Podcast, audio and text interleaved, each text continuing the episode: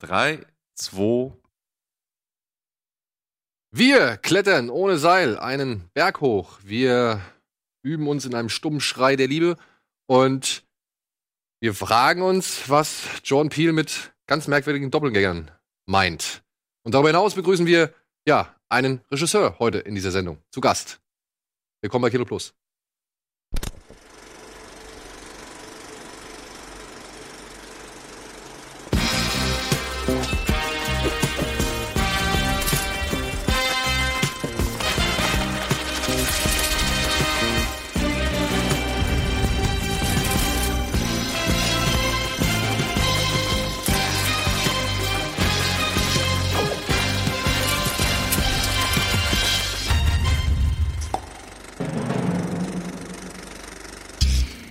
Einen wunderschönen guten Tag, einen wunderschönen guten Abend, einen wunderschönen guten Morgen, wann immer ihr auch hier eingeschaltet habt. Herzlich willkommen zu einer weiteren Ausgabe Kino Plus. Heute mit Antje und mit Tino. Und nachher begrüßen wir noch Tillmann Singer. Das ist der Regisseur eines Films namens Loose. Der lief unter anderem auf dem Fantasy Filmfest und startet jetzt nun regulär im Kino. Und ich freue mich sehr darüber, dass wir ihn heute in der Sendung begrüßen können, denn ich möchte gerne über diesen Film reden, vor allem mit ihm. Und aber darüber hinaus möchte ich mit euch reden. Ne? Über all das, was heute im Kino kommt.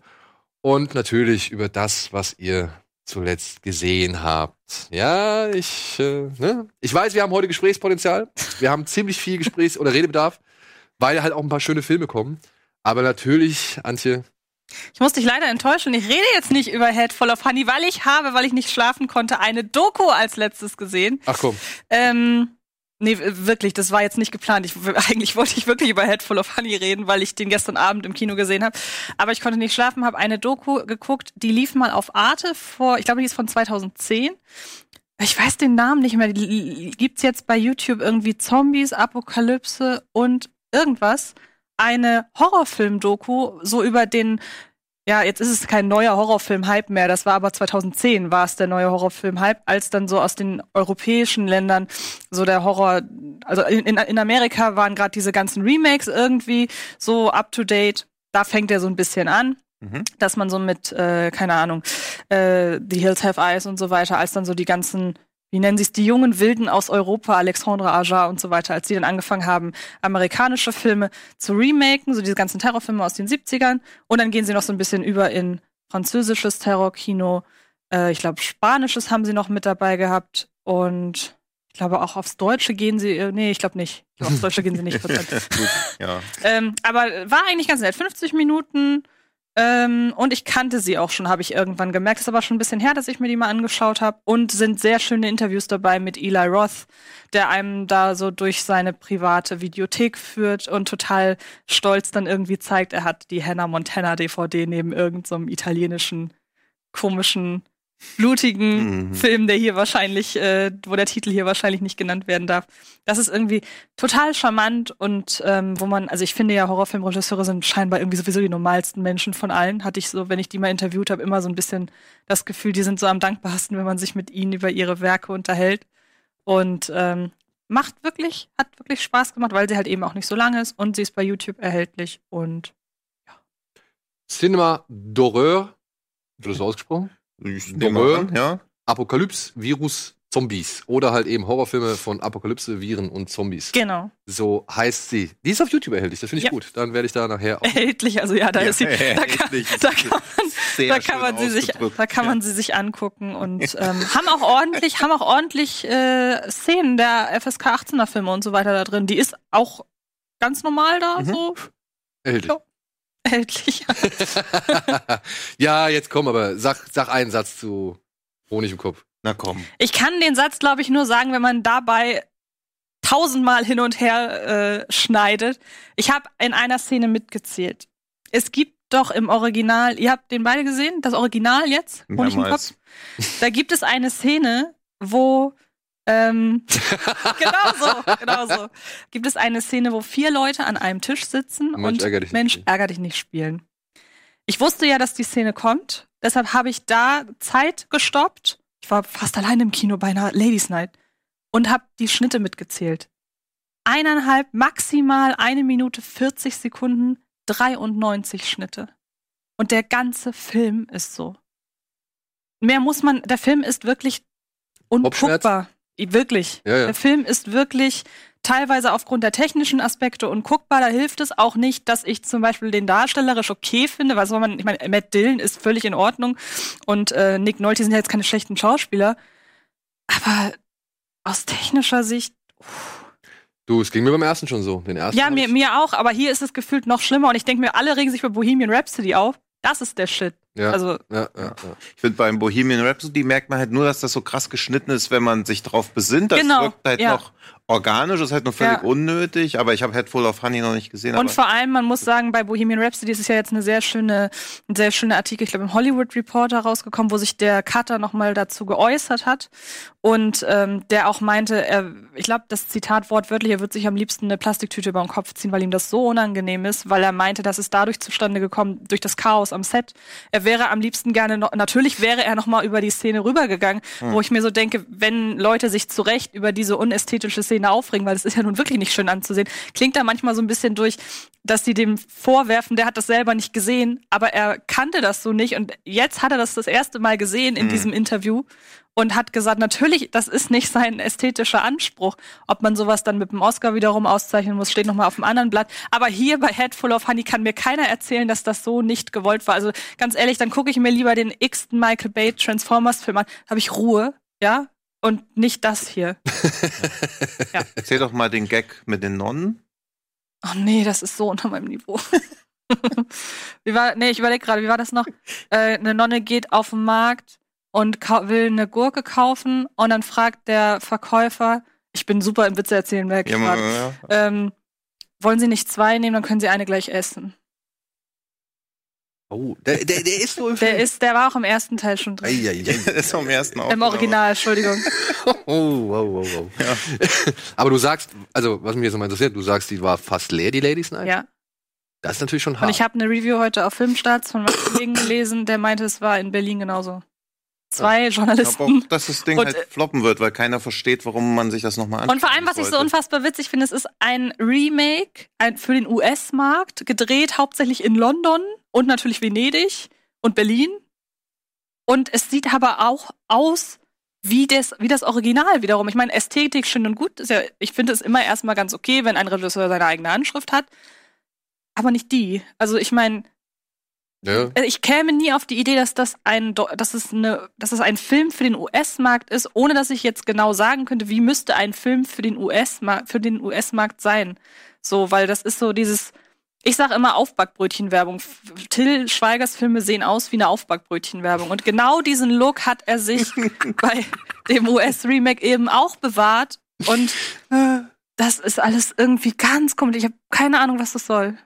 Ja, ich glaube, für uns ist es doch noch mal doppelt komisch, ne? Ich meine, weil wir den Film aus, aus Deutschland also kennen. Mhm. Ich glaube, das ist für dann wahrscheinlich für die Franzosen auch genauso komisch, wenn sie jetzt ziemlich beste Freunde noch mal auf Englisch sehen. Aber du musst Hm. zugeben, äh, wie hieß der nochmal im Deutschen? Die mein Ab- Bester und ich. mein Bester die, und ich, ja, die Upside heißt er. Genau. Genau. Mhm. Der sah aber aus wie ein US-Film. Ja, ja. Ja. Und der war ja auch nicht schlecht. Also Nee, mein, eben. du, der, der war ja halt wirklich nicht schlecht, so, ja. Also, aber ich glaube, für die ist es genauso fremdlich, befremdlich wie für Ja. uns jetzt diesen Film noch zu sehen. Aber Aber deswegen, das Beste war sowieso, um das ganz kurz abzuschließen, um einfach nur noch mal zu unterstreichen, was Till Schweiger offenbar mittlerweile für ein Typ ist. Zumindest, was ich aus Berichterstattung entnehme. In Wirklichkeit kann das natürlich der netteste Mensch der Welt sein.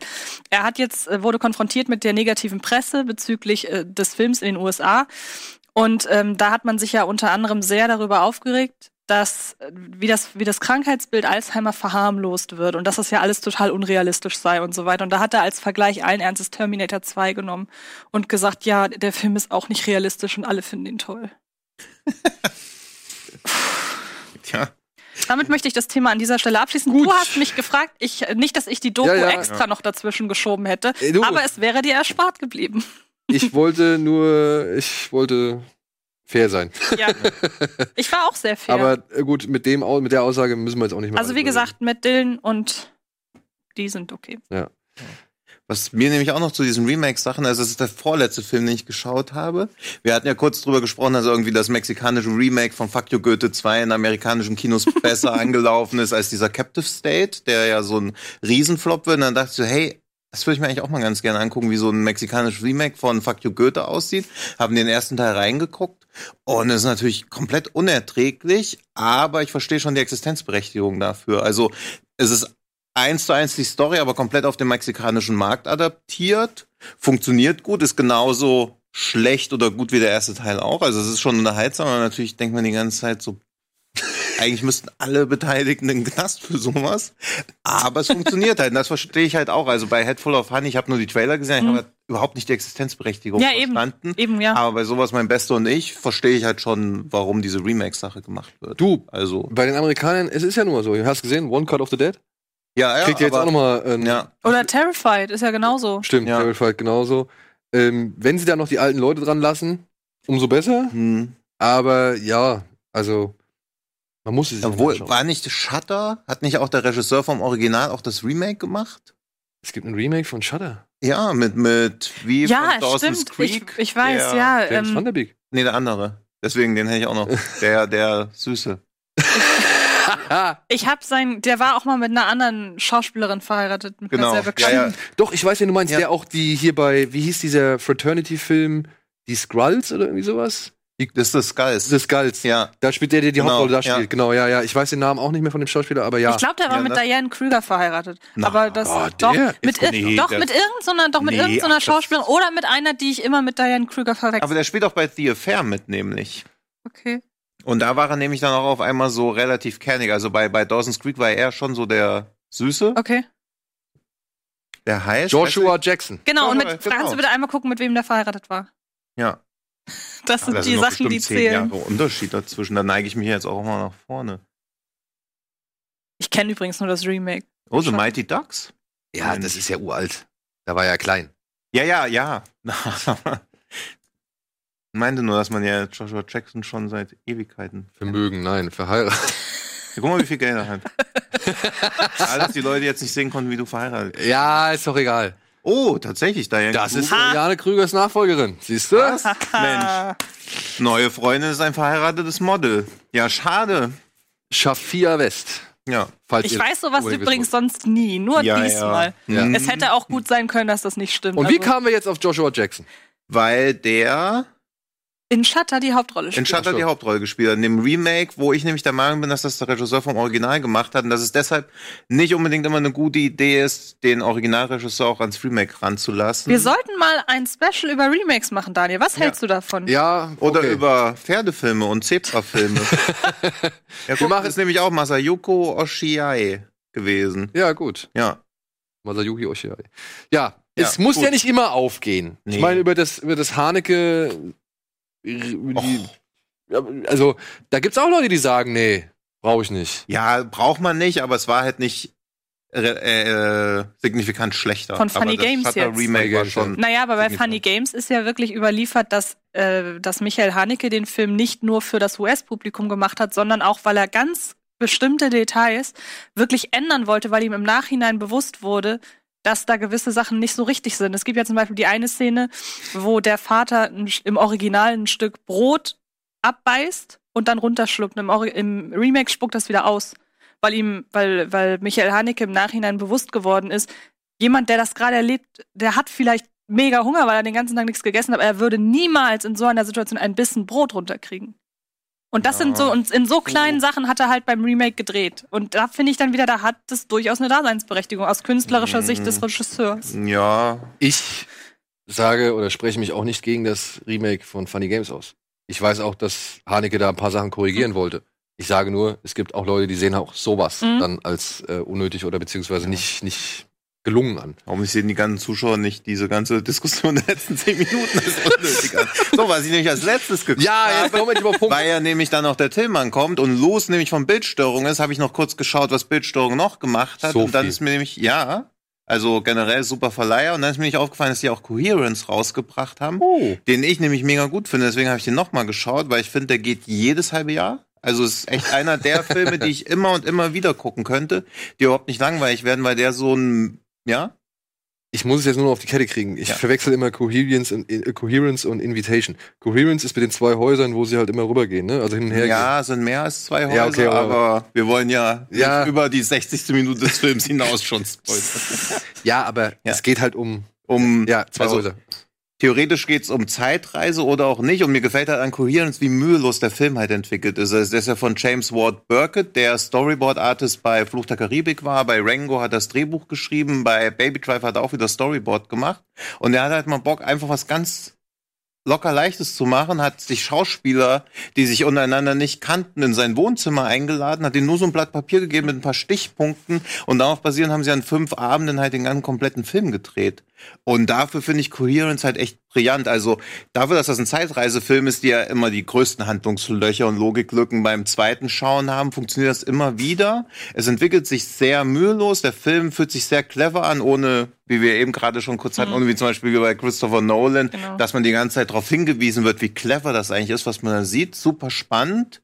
Hat so ein paar Punkte, wo man so selber sein eigenes Leben reflektiert, bringt diese Schröckerts Katze, Schrödingers Katze, diese, dieses Phänomen gut rein. Also ich finde es aus Ich meinen Lieblingszeitreisefilm zusammen mit Primer, aber Primer ist ja halt schon, also Hast du Primer wirklich? nee, Okay. also dann mit dieser mit dieser legendären Grafik im Internet. Ja, ja. Dann ja, aber selbst dann, also bei, bei Primer brauchen wir echt eine Komplettlösung. Koreans ist so ein bisschen wie der Mainstream-tauglichere Ja, ja, ja. kleine Bruder davon. Also Coherence finde ich mega. Hast du einen von den beiden schon gesehen? ich mag, Zehnmal den auch, gesehen. ich mag den auch sehr. Und lustigerweise verwechsel ich den auch gerne mal mit The Invitation, weil so die Atmosphäre sehr Ja, ähnlich es ist. sind halt Leute, die halt zusammenkommen in einem Genau, ja. Haus so, ja. ich mag The Invitation ein bisschen mehr, ähm, wenn ich die beiden jetzt vergleichen Mhm. müsste, auch wenn ich nicht unbedingt finde, dass man das kann, weil die Thematik ja doch eine ganz Ja. andere ist. Aber ich mag Coherence auch. Ich mag den auch gerade wegen dieses es ist ja fast so, hat so einen leichten Amateurfilm-Touch, was Mhm, du ja mhm. gerade erzählt hast. Ja. Genau deshalb mag ich den. Man glaubt den total, Eben, das ist die halt alle so, so glaubwürdig, wie die sich am Anfang kennenlernen. Die Gespräche sind halt so authentisch. Genau, und sie agieren auch total glaubwürdig, Ja. wenn es dann irgendwann dahin geht, wo der Film dann hingeht. Und das hat man ja sehr selten. Also ich finde es bei, gerade bei so, so äh, High-Concept-Filmen, Mhm. bin ich immer sehr irritiert, wenn Leute im Film dann sehr schnell sich mit der Situation arrangieren, wo ich mir denke, ich würde jetzt gerade total durchdrehen. Und die hier drehen halt eben auch total durch, beziehungsweise ähm, bei denen kommt das nie so richtig im Gehirn an und die sind die ganze Zeit auf so einer Ebene, wo man sich so denkt, wir können das gar nicht glauben und das finde ich an dem Film sehr sympathisch. Ja. Vor allem hier der, hier das Alpha-Tierchen, das, das Alpha-Männchen, der hat, glaube ich, eine Halbglatze oder so, der Ja. halt die ganze Zeit hier das Kommando Ja, ja. übernehmen will, so.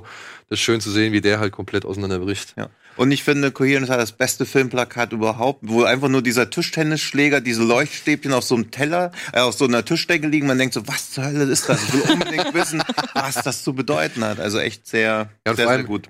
Wie viel der mit so wenig eigentlich erzeugt, ne? Also was das für eine Dimension annimmt Mhm. und du siehst eigentlich nur Leute in einem Raum. Ja. So gesehen, ja. Also Ja, schon. und da hat nämlich James Ward Burkett auch gemeint, also ich habe es nicht ganz verstanden, aber also er hat das ja bei sich im Wohnzimmer größtenteils gedreht, aber er hat halt Techniken angewandt, keine Ahnung was für Techniken, dass das Wohnzimmer viel, viel größer wirkt und dass deshalb diese beklemmende Atmosphäre entsteht. Genauso wie bei Invitation. Im Prinzip sitzen ja auch eine Dreiviertelstunde nur um diesen Tisch, Ja. aber es ist halt Ja. komplett beklemmend. Also Invitation, Coherence, beide so eine unglaublich beklemmende, ausweglose Atmosphäre. und kann man beide auch, glaube ich, noch irgendwo aufs. Also Invitation ist auf Netflix, Coherence weiß, Weiß ich es nicht. Den habe ich aus dem Regal Aber gezogen. vielleicht, vielleicht irgendwie bei Shutter oder Starsplay oder sonst Ja. irgendwas. Könnte man vielleicht mal gucken bei Amazon. Irgendwo wird er erhältlich sein oder Mhm. verfügbar sein. Genau. Ja. So. Wir machen kurz Werbung, dann seht ihr, was da erhältlich ist und ansonsten, was danach im Kino ab heute erhältlich ist. Bis gleich.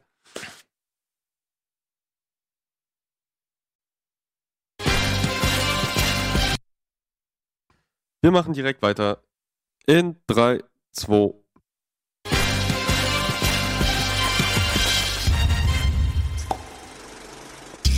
So, Freunde, bevor wir uns mit den Kinostarts der Woche beschäftigen, sage ich erstmal Hallo, willkommen zurück zu Kino Plus mit Antje, mit Tino und nachher auch noch mit Timon Singer.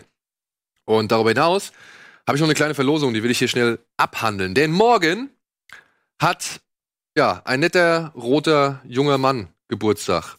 Der hier, Hellboy, Karl Marx. wird äh, 25 Jahre alt. Hier ist er nochmal zu sehen. Ja, und bald kommt ja sein Film. Wie heißt der? Call of Darkness, ne? Hellboy, Call of Darkness. Mhm. Und anlässlich dieses Geburtstags haben wir ein schickes kleines Fanpaket, was wir hier unter die Leute jubeln dürfen, beziehungsweise unter einen oder zu einem glücklichen Gewinner. Es gibt hier so ein paar Spezialplakate Plakate zu Hellboy. Ich weiß nicht, ob es richtig rum heißt. Ja, die, die bunte Seite ist vorne. ja, die könnt ihr gewinnen. Zusammen mit zwei Kinotickets für den neuen Hellboy.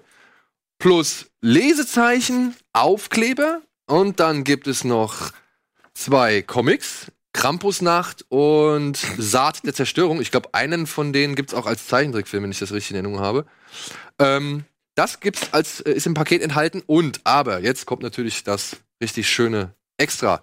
Hier dieses Kompendium, wie man es nennt. Es sind drei Bücher. Der Ruf der Finsternis, die wilde Jagd und der Sturm. Die sind hier in diesem Sammelband enthalten. Ist ein ganz seltenes Ding, kostet auch hat auch einen stolzen Preis, möchte ich jetzt mal sagen. Jetzt drauf gucken da. Mhm. Ja, ist auf jeden Fall äh, für Sammler und für Hellboy-Fans eine richtig schicke Angelegenheit. Und die könnt ihr gewinnen, indem ihr uns einfach eine E-Mail schickt mit dem Betreff Höllenfete an die altbekannte Adresse kinoplus.rockbeans.tv. Allerdings, ja, möchte ich von euch wissen, warum seid ihr der allergrößte Hellboy-Fan auf diesem Planeten? Und wenn ich eine richtig schöne Erklärung dafür kriege, dann ist dieses Plakat dieses Sammelband und die beiden Comics und die Aufkleber und das Lesezeichen und die Kinokarten, die gehören dann euch. Zehn DIN A4 Seiten Minimum, würde ich sagen. Nein, Ja. es muss nicht lang sein. Begrenzt es auf maximal 500 Zeichen. Nein, ey, gebt mir eine gute Begründung, warum ihr der größte Hellboy-Fan auf Erden seid und warum ihr unbedingt dieses Paket haben müsst. Und ich bin ein Mann, ich lasse mich leicht überzeugen. Dementsprechend könnt ihr das dann auch leicht gewinnen. Okay. Was denn? Ja, wenn das so ist. Naja, wenn es ein vernünftiges und schlüssiges Argument ist, dann lasse ich mich davon überleichten. Ja, ja, ja, ja. Ich war halt jetzt, ich weiß nicht, was das mit deiner Männlichkeit Wenn da steht, wenn da steht, ich, meine Männlichkeit, Ich habe gesagt, ich bin ein Mann, ich lasse mich leicht überzeugen. habe ich gesagt. Ja, Das gucke ich mir in der Wiederholung an, ob ich Ja. das wirklich gesagt habe. Manchmal hört, kommt es auch einfach nur so raus und es hört sich vielleicht so an, aber das war niemals wirklich ausgesprochen Alles und gut. formuliert. Gut. Aber was wir jetzt formulieren, sind unsere Kinostarts der Woche. Bitteschön.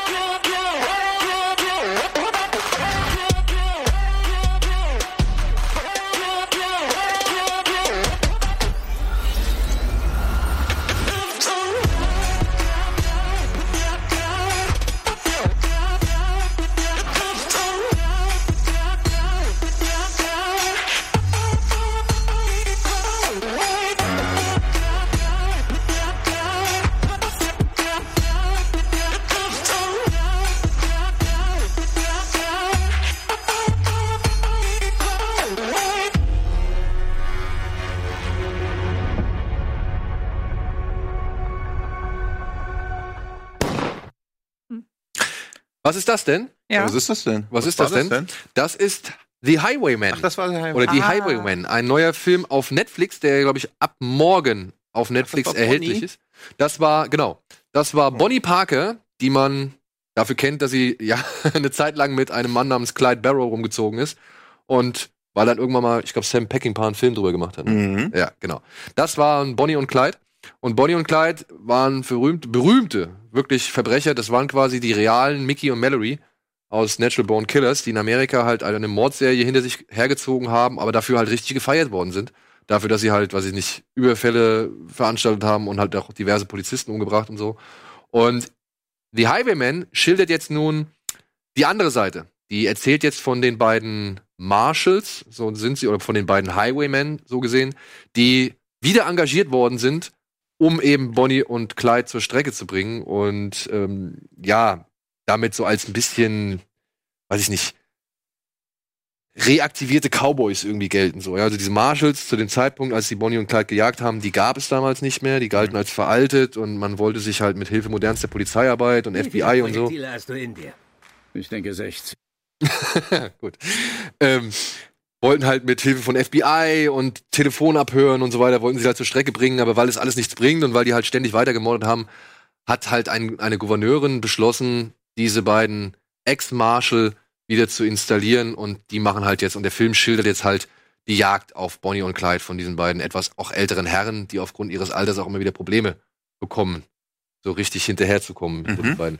Und ist von John Lee Hancock, kennt man unter anderem für Saving Mr. Banks oder The Founder. The Founder, stimmt, das war sein letzter. Und der hat aber auch unter anderem das Drehbuch geschrieben zu Perfect World. Und an den musste ich, ein Film von Clint Eastwood mit Kevin Costner ebenfalls in der Hauptrolle. Und an den musste ich teilweise ziemlich oft denken, denn Kevin Costner wirkt hier wie die Figur aus Perfect World, die halt nach ihrer Verbrecherkarriere zum Polizisten geworden ist und jetzt halt andere Verbrecher zur Strecke bringt. Und ja, Woody Harrelson ist Woody Harrelson. Er macht eigentlich wie immer einen soliden Job. Und zwei Stunden, zwölf Minuten ist vielleicht ein bisschen viel auf der Uhr. Und ich sage mal, man hätte nicht unbedingt alles gebraucht, was dieser Film versucht zu schildern. Ach stimmt, Blindside hat er auch gemacht.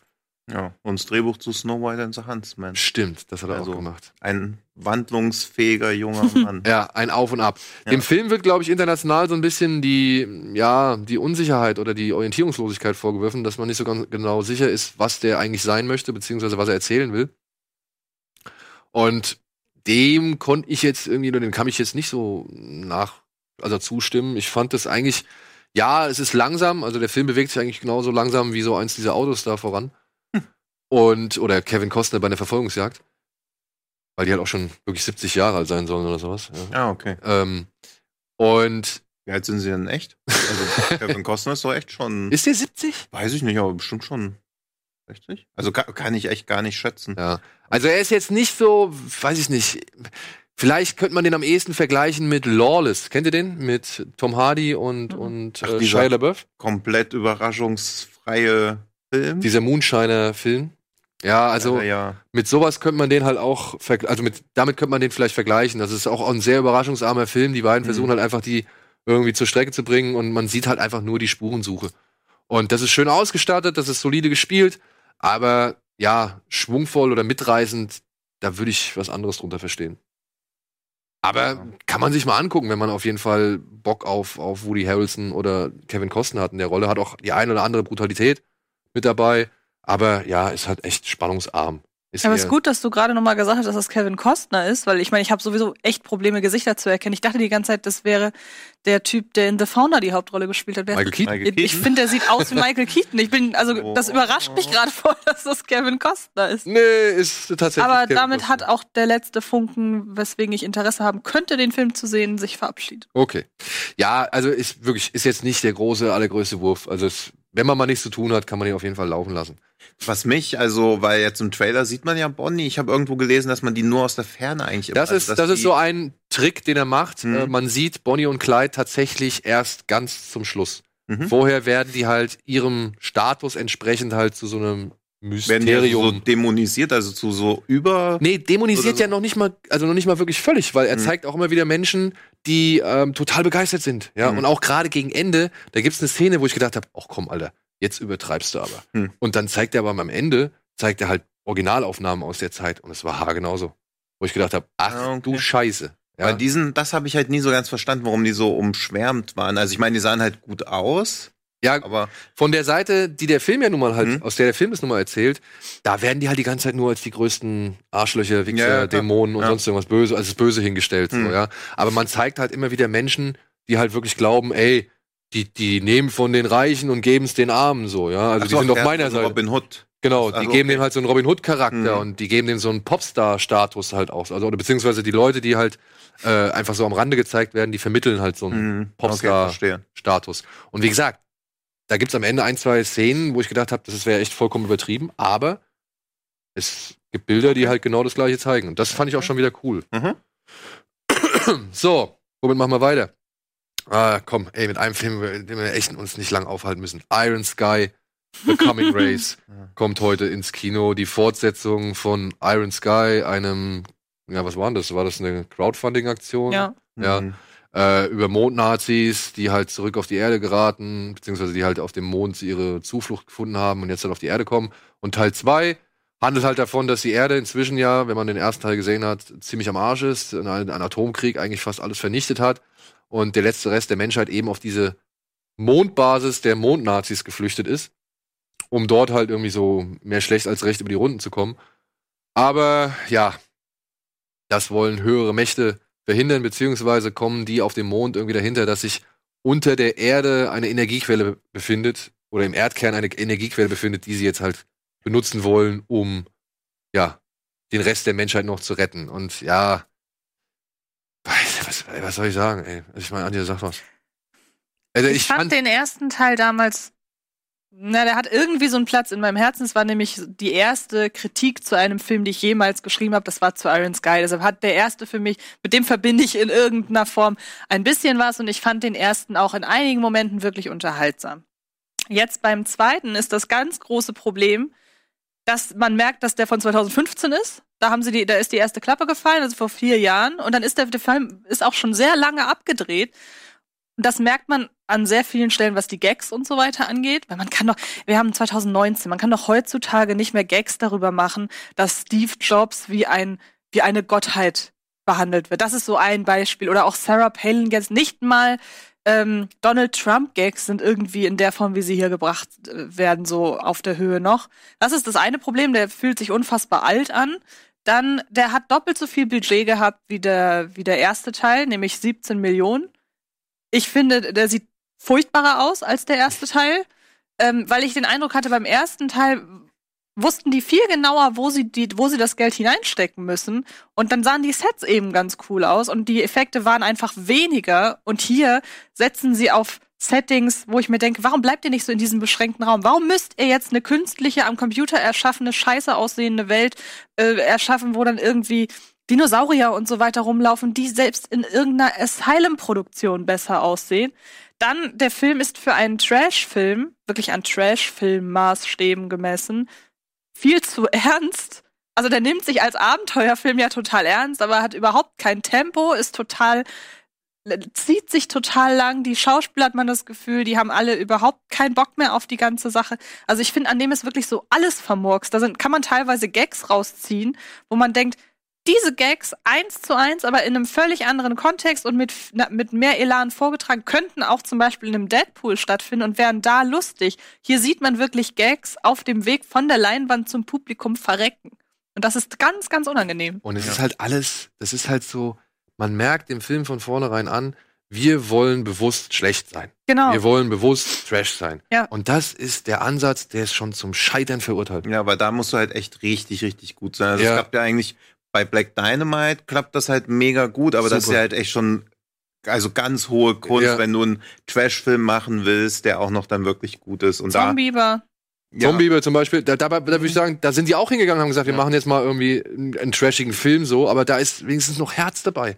Bei dem, du merkst nichts. Und Ja. wenn, und wirklich, dieser ganze Film, der ist um ein Bild und ein Spruch geschickt. Das ist Adolf Hitler Ja. auf dem T-Rex, der Sieg Heil Mutterfickers wünscht, Ja. so, ja. Und das ist wirklich alles. Mhm. Das ist wirklich alles. Darauf steuert dieser Film Genau. hin. Ja. Und das merkst du halt irgendwann wirklich komplett. Spätestens, wenn dann, wenn er dann halt irgendwie kommt und das halt schon im Trailer irgendwie verbraten wird und man diese Szene halt im Trailer schon gesehen hat und dann kommt diese Szene und danach ist dann halt einfach alles egal. Ja. Es ist so, es ist wirklich, und er splattert nicht.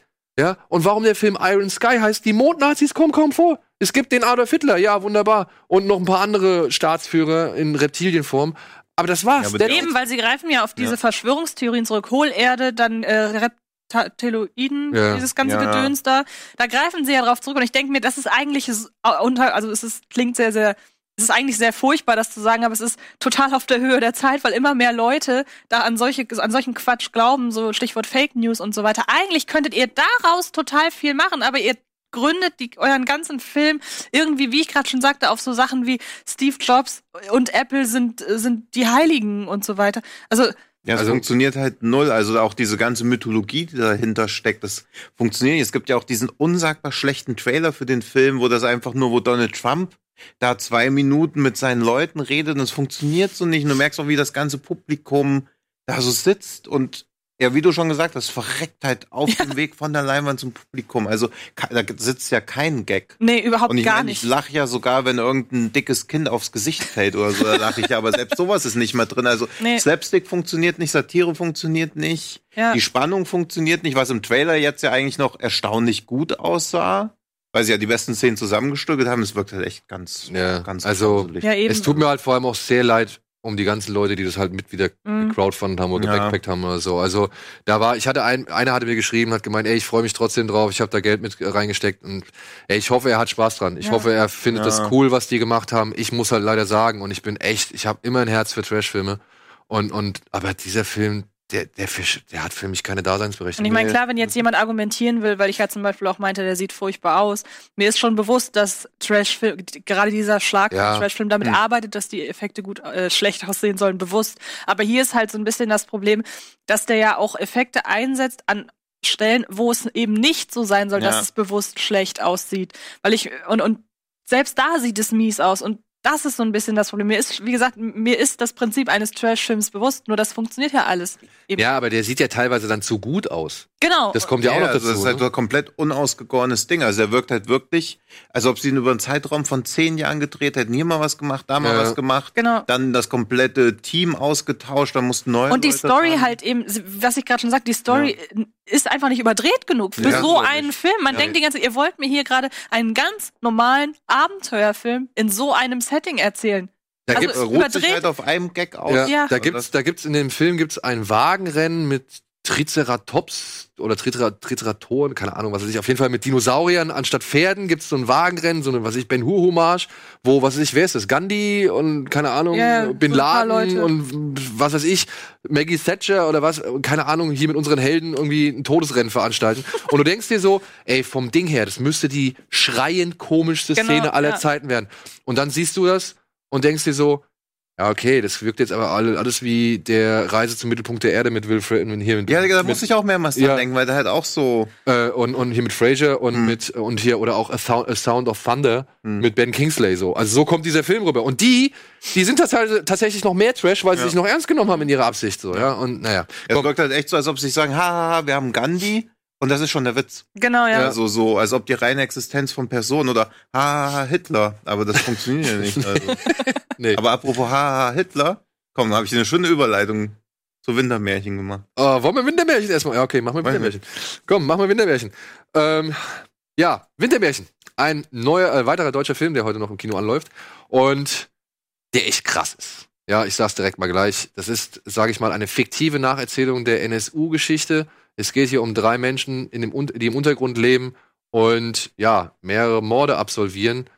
Und außer hier und da mal ein bisschen Sex, nicht wirklich viel haben, außer sich selbst, die Hass, den Hass oder die Wut, die in ihnen kocht und die Einsamkeit. Und es ist ein wirklich unästhetischer, unangenehmer und teilweise auch unerträglicher Film. Aber in seiner Radikalität echt gut. Ich Also, finde ihn ist- vergleichbar mit ähm, der goldene Handschuh. Ich glaube, ähm, also von dem Empfinden, was man hat, wenn man sich den anguckt. Weil es gibt für meine Auffassung bei Filmen, auch gerade bei Horrorfilmen, immer so eine positive Angewidertheit und eine negative. Und der hat genauso wie der goldene Handschuh bei mir die ganze Zeit so eine negative Angewidertheit ausgelöst, weil ich mir das angeguckt habe und ähm, inszenatorisch totalen Respekt dafür hatte und natürlich auch da dranbleiben wollte, um den Film zu Ende zu gucken. Aber es tut, je länger man sich den anguckt, immer mehr weh und es wird immer mehr zur Überwindung, sich das wirklich weiter anzugucken, weil es halt dann auch in der Art, was gezeigt wird, irgendwann redundant wird auf eine Art, was ja, es soll ja so sein, es soll diese Trostlosigkeit widerspiegeln und was du gerade schon sagtest, sie haben im Grunde nur Sex und Gewalt. Und das wird immer wieder gezeigt und man kann sich leider mit der Zeit immer mehr da reinfühlen, wie dieses, diese ganze furchtbare Sache irgendwie entstehen konnte, so halbwegs.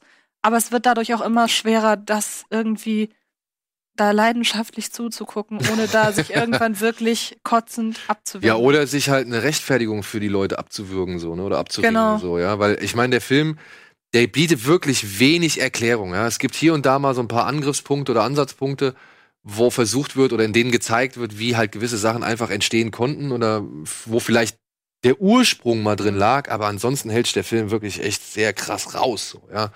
Und ja, er bietet halt wirklich sehr viele Sexszenen, die tatsächlich gar nicht so voyeuristisch sind, Nee, wie man es vielleicht null. denken, denken mag, so, ja. Also der ist zwar schon dicht dran, aber schlachtet es dann doch nicht so ganz aus, Mhm. schafft es aber dabei trotzdem halt einfach unangenehm zu sein, weil du, du willst es ja halt einfach nicht angucken, so, ja. Und äh, bietet dann halt auch eine, eine Schlusspointe, muss ich jetzt mal sagen, wo man sich halt denken kann, ey, meint der das wirklich ernst? Oder halt dann sagen muss, ja klar, der meint das ernst und will dir noch mal kurz mit einen rein, also so einen hinterher schieben, so, ja. Und, aber schauspielerisch gut gemacht, die, die wirklich, die, die rasten da komplett Ja. aus und, und gehen da mit und lassen so viele Sachen über sich ergehen, das ist echt schon krass. Auch die, sag ich mal, Attentate, die gezeigt werden, das ist sehr hart, unangenehm, also, da wird man es im Trailer hat man es vielleicht schon gesehen, aber da gibt es schon eine Reminiszenz an Irreversible. Und ähm, ja, es ist, wie gesagt, der Film wird pol- polarisieren, der Film wird Leute wirklich ganz krass in, in Lager spalten und sagen, nee, nicht mein Fall oder was ein Scheiß, was ein Hassfilm. Mhm. Und die anderen werden sagen, ey, cool, das ist genau das, was das deutsche Kino gebraucht hat, ja. Ja, weil, Ki weil viele bemängeln ja gerade dieses Fernbleiben oder dieses Aussparen von Erklärungen. Wo ich mir aber sage, das ist nun mal sein Ansatz, der, der Ansatz des Regisseurs. Ein anderer, der sich dann wieder mit dem NSU befasst, weil das ist ja angelehnt an den Mhm. nationalsozialistischen Untergrund. Jeder andere Regisseur hat dann ja beim nächsten Film die Wahl, er kann sich ja auf einen ganz anderen Ansatz irgendwie stützen. Und er macht es, Jan Bonny heißt der, der hat auch Genau. gegenüber gemacht, den kenne ich wiederum nicht, der klang aber ganz gut, weil es da irgendwie um häusliche Gewalt eines, einer Frau gegenüber eines Mannes geht. Fand ich irgendwie, klang so thematisch ganz interessant. Und der sucht sich halt hier eben den, die Erklärung, die müssen halt ihre Triebe irgendwie loswerden. Und das kriegen sie entweder, wenn sie rumvögeln oder wenn sie andere Leute ermorden. Und mehr ist das nicht. Ja. Und ich denke mir, das ist aber auch das gute Recht, wenn sich ein Regisseur sagt, und das ist mein Ansatz. Und ähm, deshalb finde ich ihn halt wirklich sehr, sehr, sehr gut. Ja, ich muss sagen, ich bin so ein bisschen zwiegespalten. Ich fand den halt schon auch dann ein bisschen, wie du gesagt hast, ja, so redundant, ja, langweilig halt. Ne? Also ich Mhm. muss sagen, irgendwann am Ende so, habe ich mir gedacht, jetzt komm, komm auf den Mhm. Punkt, mach irgendwas irgendwie. Ich hab's verstanden, ja. Die Vögeln, weil sie nichts anderes haben. Also Ken Park könnte man als Vergleich irgendwie an, Mhm. an, an Also ranziehen. dieser Hole in my heart. Oder Hole in My Heart, genau. Also, und ja, aber ich fand, da gab es so ein paar spannendere Ansätze. Gerade zum Ende hin, wenn man merkt, okay, die sind nicht ganz alleine. Ja, da hätte ich gern ein bisschen mehr gesehen, einfach Mhm. so, ja. Aber, ey, es ist auf jeden Fall Love it or hate it, glaube ich. Mhm. Und ähm, ich kann von Glück behaupten, dass ich mich irgendwo dazwischen sehe. Weil ich die Klasse anerkenne und auch wirklich mich von manchen Szenen halt halt wirklich niederschmettern lassen hab, so. Aber dann, wie gesagt, auch von manchen echt gelangweilt war. Ja. Mhm. So, kriegen wir noch einen unter in der Zeit? Ja, komm, machen wir noch schnell. Die Goldfische. Ein Ensemblefilm über einen reichen Banker. Ja, man muss sagen, die Geschichte ist ein bisschen konstruiert, ne? Also fand Naja, ich du kannst eigentlich Fuck You Goethe 2 nochmal wiederholen. Das ist eigentlich vom Thema her exakt das gleiche. Ja, okay. Also, hier hat ein Investmentbanker oder sowas, hat Scheiße gebaut, hat jetzt ziemlich viele Schulden und muss vor allem seine Schwarzgelder, die irgendwo in der Schweiz in einem Tresor lagern, muss er jetzt vor der Steuer in Sicherheit bringen. Und hat aber einen Unfall und wird daraufhin querschnittsgelähmt und ist jetzt in einer Anstalt, äh, also in einer Einrichtung, wo halt behinderte Menschen betreut werden. Und ja, er schafft es sich in eine Gruppe namens die Goldfische reinzuschmuggeln und versucht jetzt halt eben als Ausflug getarnt mit dieser Gruppe in die Schweiz zu reisen. und Jetzt kommt, der, jetzt kommt das Gleiche, was ich meinte mit Fuck You Goethe 2. Ich Ja. dachte gerade, die Leute, die das jetzt gucken, die denken, hä, hat die Fuck You Goethe 2 nicht gesehen? Aber da ist das eben dieses ein, ich sag mal, in Anführungsstrichen, Krimineller tarnt eine Reise mit einer Gruppe von Menschen als, äh, als, als Abenteuerausflug, Schrägstrich, Klassenreise, Schrägstrich, Kameltherapie genau, in diesem Fall und ähm, will aber in Wirklichkeit einfach nur an sein Ziel, in diesem Fall genau an seine, an seine Schwarzgeldkonten in der Schweiz.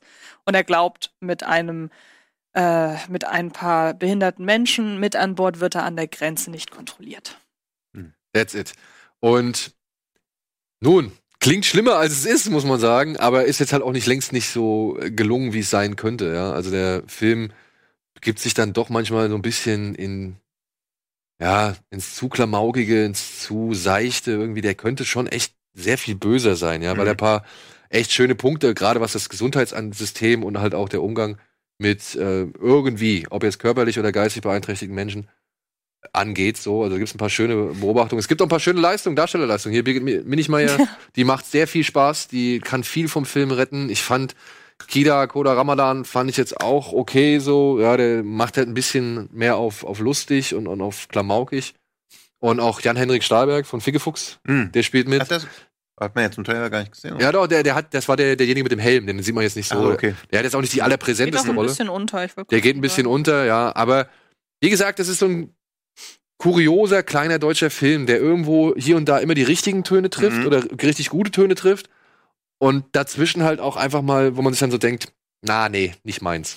Wird er zu rührselig am Ende? Also ist da wieder so noch so eine. Ich finde, er schöpft einfach nur sein Potenzial nicht aus. Also Okay. was, äh, Ja, ja. was man an, ich glaube, gut zusammenfassen lässt sich der Film, dass er es gut macht, einen Film mit behinderten Mhm. Hauptfiguren zu erzählen und nicht über.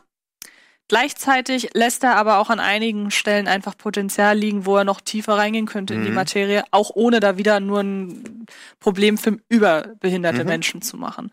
Aber ansonsten Aber er macht nicht so ganz auf Betroffenheit. Das fand ich Ja, eben, genau, cool. das meine ich ja eben. Er macht, die, er, ma er macht die Behinderung eigentlich gar nicht so zum Thema, sondern er sagt einfach nur, hey, wir haben Figuren in unserem Film, teilweise ja auch gespielt von Schauspielern, die wirklich diese Mhm. Behinderung haben. Also das eine Mädchen der Trisomie 21 spielt eine, eine Figur mit äh, damit. Und die macht es Und- ganz gut. Hm? Genau, total. Und ähm, das finde ich an dem Film schön, weil ich denke, so ein Film kann viel mehr Akzeptanz dafür schaffen, Mhm. dass es in der, in, der, in der allgemeinen Wahrnehmung als selbstverständlich erachtet wird, wie keine Ahnung, äh, der neue Film von äh, Andreas Dresen oder was weiß ich. Also das soll jetzt nicht allgemein Andreas Dresen-Filme abwerten, um Gottes Willen. Wundermann war behindert? Nein, aber ein, von einem Regisseur dieses Schlages, Ja. der dann wieder irgendein Drama erzählt, ähm, was dann auch sicherlich sehr, sehr gut ist, wo Mhm. aber dann auch eben nur 20.000 Leute reingehen. Und der hier hat allein durch den, durch den Cast schon Potenzial, dass das wirklich so ein kleiner Genau, Hit ja. wird, glaube ich. Also ich hoffe, es wird ein kleiner Hit, weil also Denk- ich ja, finde, ich ich, finde, sag ich mal, auch gerade im Vergleich zu dann halt eben Fuck You Goethe 2 und Mhm. 3 finde ich da den Film echt angenehmer. Also ich meine, ich glaube, der letzte deutsche Film, der für die breite Masse war, der mir wirklich gut gefallen hat, ist dann tatsächlich ähm, das äh, schönste Mädchen der Welt. Dazwischen war, glaube ich, für mich jetzt lange nichts an großen deutschen Komödienproduktionen. 25 Kilometer? Ja, gut, 25 stimmt. km/h, ja. ja. gut, stimmt. Und ich finde, und das ist aber, das ist aber, das Ja. ist tatsächlich sogar ein guter, guter Ansatzpunkt. Ich finde hier gerade sowas wie Goldfische ist, würde ich jetzt mittlerweile auch in die gleiche Ecke stellen wie 25 km/h Mhm. als neuer deutscher Heimatfilm. Hm. Weil die reisen da, okay, sie reisen jetzt in die Schweiz, okay, ja, point taken, ja. Aber es, äh, weißt du, halt eine Gruppe von Menschen, die irgendwie als Roadtrip, wo es dann halt um die Findlichkeit geht, die man dann irgendwie versucht zu klären, Mhm. oder irgendwie auf den Punkt zu bringen oder auf den Nenner zu bringen und so weiter und so fort. Da gab es jetzt einiges, ja. Mhm. Ähm, hier oder auch hier Vielmachglas zum Beispiel, der war Ja. auch mit Jella Hase, hier mit Chantal. Wobei ich 25 km/h, glaube ich, äh, ich glaube, es ist nicht so. Ich, ich denke, die Goldfische ist schon mehr für die Zielgruppe das schönste Mädchen der Welt, meiner Ansicht nach. So habe ich das empfunden. Ich habe es Mhm. tatsächlich mehr als Film für, für, ju für junge Leute in Anführungsstrichen Ja. empfunden. So. Gut, ich würde jetzt Ja. sagen, ich würde, Entschuldigung, ich würde jetzt, würde jetzt sagen halt eher, ah ja, von mir aus okay. Ja, aber auch halt die gleiche Zielgruppe, die sich halt Vielmachglas zum Beispiel Genau, absolut. Und Ja. 25 km/h waren, war, glaube ich, auch so von der Aussage her, ging das schon so in Richtung der Leute, die auch so alt sind, dann wie Bjarne Mädel und, und Lars Eidinger. Stimmt. Ja, es war schon so ein bisschen so Midlife-Crisis. Ja, Ja, genau. ja, Ja. ja, ja. Ist ja so ein bisschen wie Crazy, weil das ist eigentlich so der einzige oder einzige deutsche Komödie, die mir jetzt einfällt, die Behinderte eher so integrativ einführt und nicht so als wie so ein Gimmick irgendwie. Oh, es ist lange her, dass ich den gesehen habe. Ist nur gerade Ja, ja, ich meine, gut, die sind da halt alle irgendwie beeinträchtigt. Ja, aber war so ne? das Einzige, wo ich so drüber nachgedacht habe, jetzt, Ja, ja. wo man so, weil da gibt's eine gute Szene im Audiokommentar, wo, wer spielt die Rolle bei, bei Crazy? Stadlober. Genau, Stadelober und dann Benjamin Lebert hat ja das Buch im Audiokommentar, dann sieht man ja einmal Stadelober so tanzen und dann tanzt er dann auch so komisch und dann sagt nur der, der, der auf der das passiert, der tanzt genauso wie ich. das war halt echt Gut. echt gut, weil da dachte ich im Film auch so, okay, das ist jetzt ein bisschen zu klischee-mäßig, aber war dann halt Wenn's- so. Und das fand ich halt auch so. Ja. Also gucke ich noch. Cool. So, das waren die Goldfische.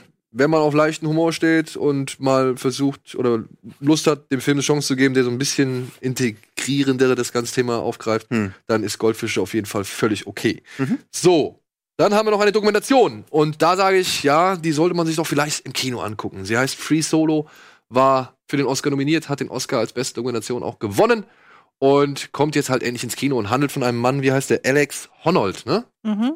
Und das ist ein Bergsteiger, der sich eine ganz besondere Disziplin zur Leidenschaft gemacht hat, nämlich das Free Solo Klettern. Das heißt, er klettert ohne Hilfsmittel, ohne Seil, nur mit seiner puren Kraft und ein bisschen Magnesium an, am Rücken, äh, klettert er halt wirklich extreme Berge hoch.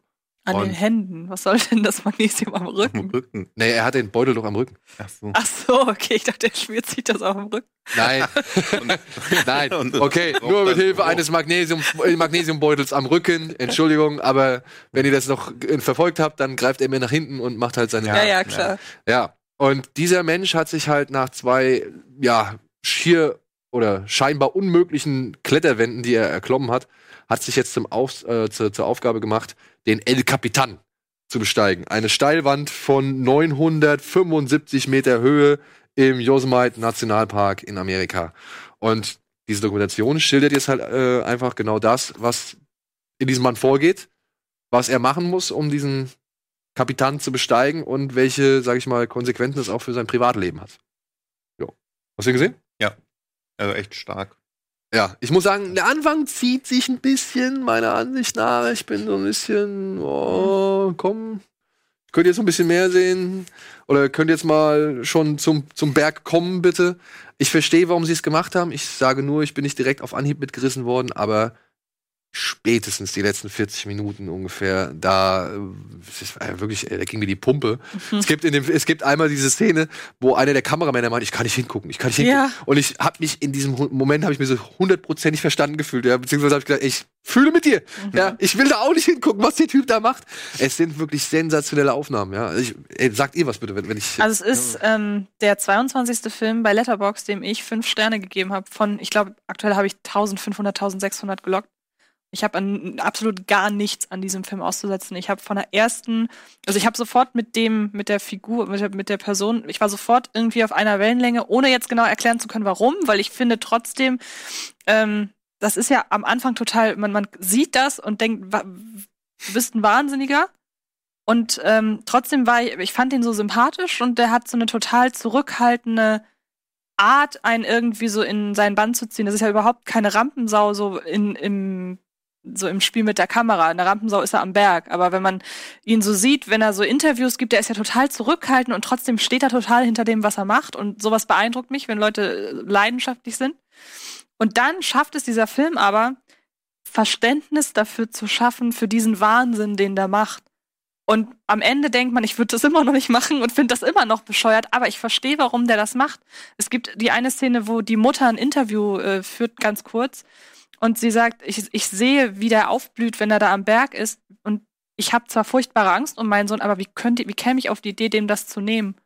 Und ähm, also alles, was da irgendwie mit einfließt, die Bergaufnahmen, das, äh, die Bilder vom Training, ich meine, dann auch das Eingestehen, sie zeigen ja nicht nur die schönen Sachen, sie zeigen ja auch, wie er mehrmals scheitert. Er hat einen Unfall mindestens in dem Film. ja, wo sich den Fuß Genau, ich überlege gerade, ob er noch einen hatte, aber ich glaube, das ist so der einzige große, der so in den bei den Dreharbeiten passiert ist.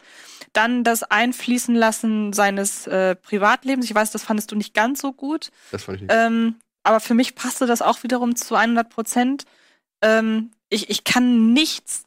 Also der hat mich zu 100 Prozent abgeholt. Ich werde ihn am, ich schaue ihn mir diesen Sonntag auch noch mal im Kino an, weil ich habe ihn nur zu Hause geguckt auf Ja, einem eigentlich schon recht großen Fernseher.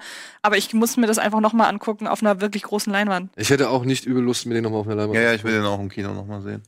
Also, das, was du gesagt hast, das ist auch das Einzige, was ich ein bisschen zu bemängeln finde, das ist halt zu sehr, also es ist ja eine zutiefst egomanische, egozentrische Sache, die er Mhm, ja, das klar, auf jeden Fall. dass das nicht stärker hinterfragt wird. Also das hat mir bei Sherpa ist auch so ein Bergsteigerfilm, der aber aus Sicht von Sherpas gezeigt wird und dann halt auch immer wieder wird so nebenbei erwähnt, dass die halt einfach draufgehen, weil ein paar reiche Amerikaner sich irgendwie ihr Luxushobby gönnen und die halt einfach wie so Kollateralschaden dann einfach mal irgendwie abstürzen, erfrieren oder sonst was. Und er ja auch quasi auf alle Menschen, die ihn lieben, ja auch so einen ungeheuren Druck aufbaut. Genau, ja, Das absolut. finde ich hätte ein bisschen mehr gezeigt werden können. Also die Doku entscheidet sich ja schon eher, das so als ultimative Freiheit oder so zu zeigen.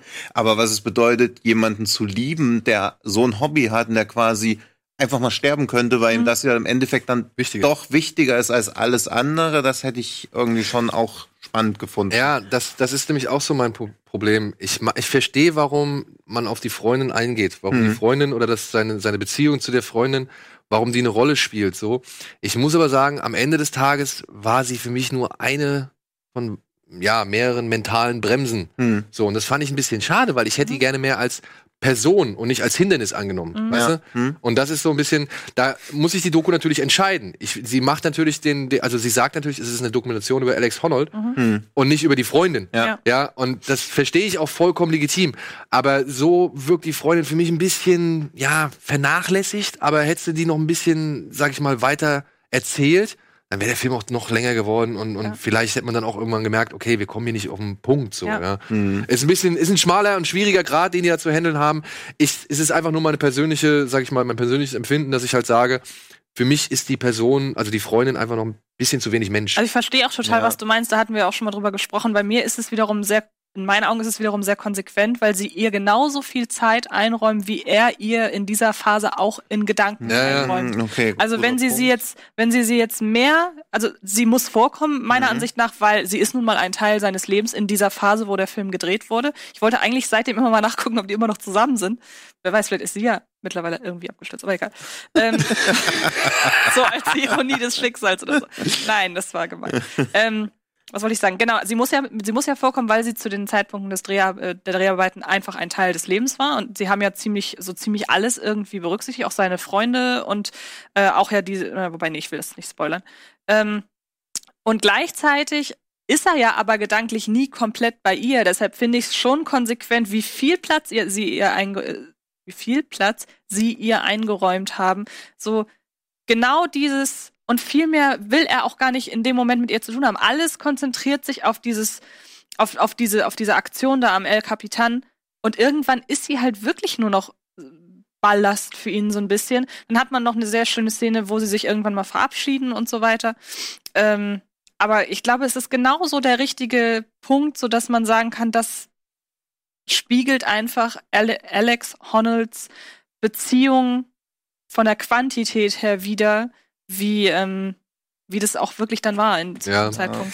ja, Ja, ey, ich, gutes Argument. Also gestehe ich auch, verstehe ich dann auch in dem Punkt. So, Ja, ne? ich verstehe kann jetzt- deinen ja auch total. Also, ich kann jetzt halt nur sagen, wie halt so meine Empfindung bei dem Film Mhm. war, aber das ist- steht ja auch nicht im Mittelpunkt. Also ich meine, Nee, man muss eben. jetzt halt einfach sagen, diese Besteigung dieses Bergs ist halt einfach das, ja, Ja. Also, was dieses ich glaube, er ist besser und spektakulärer und Sehenswürdigkeit wegen diesem Fokus, aber ich glaube, als Doku wäre es spannender, wenn die eher aus der Sicht seiner Freundin Kann ich mir auch oder vorstellen, ja. Weil halt dieses, die Leute, die Kollateralschäden sind, mal irgendwas, haben halt meistens die bessere oder tragischere Story, Ja. wenn das Mhm. erzählt wird. Deswegen finde ich Sherpa, also falls ihr nach dem irgendwie mal Ausschau halten wolltet, da stärker. Ja.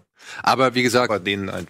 Free Solo, die Bilder auf einer großen Leinwand, das Mhm. ich, wie, da habe ich richtig Bock drauf. Also das will ich mir auf jeden Fall Ja. noch mal geben. Und noch, was ich auch noch wichtig finde, der hat ja auch noch so einen gewissen dokumentarischen, kritischen Aspekt, wenn man am Ende das, was du gerade sagtest, wenn der Kameramann nicht hinguckt, sondern sagt, ich, warum guckt, wie könnt ihr da hingucken? ja, ja.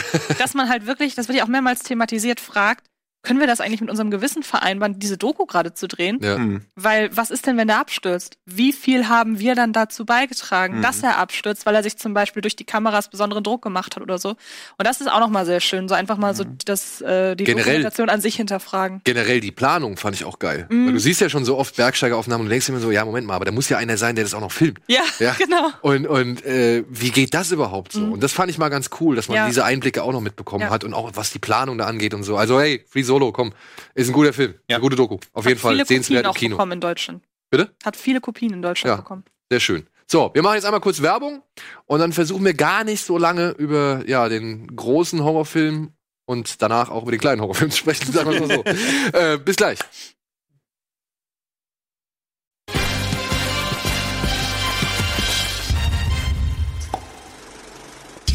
Einen schönen guten Tag. Willkommen zurück zur aktuellen Ausgabe Kino Plus. Und jetzt ist er hier, denn wir haben nur noch zwei Filme zu besprechen, aber wir haben gedacht, komm, wir holen ihn schon mal rein. Tillmann Singer, hallo, vielen, vielen Dank. Hi. Er ist der Regisseur von Loose, einem der beiden Horrorfilme, die heute hier in Deutschland anlaufen.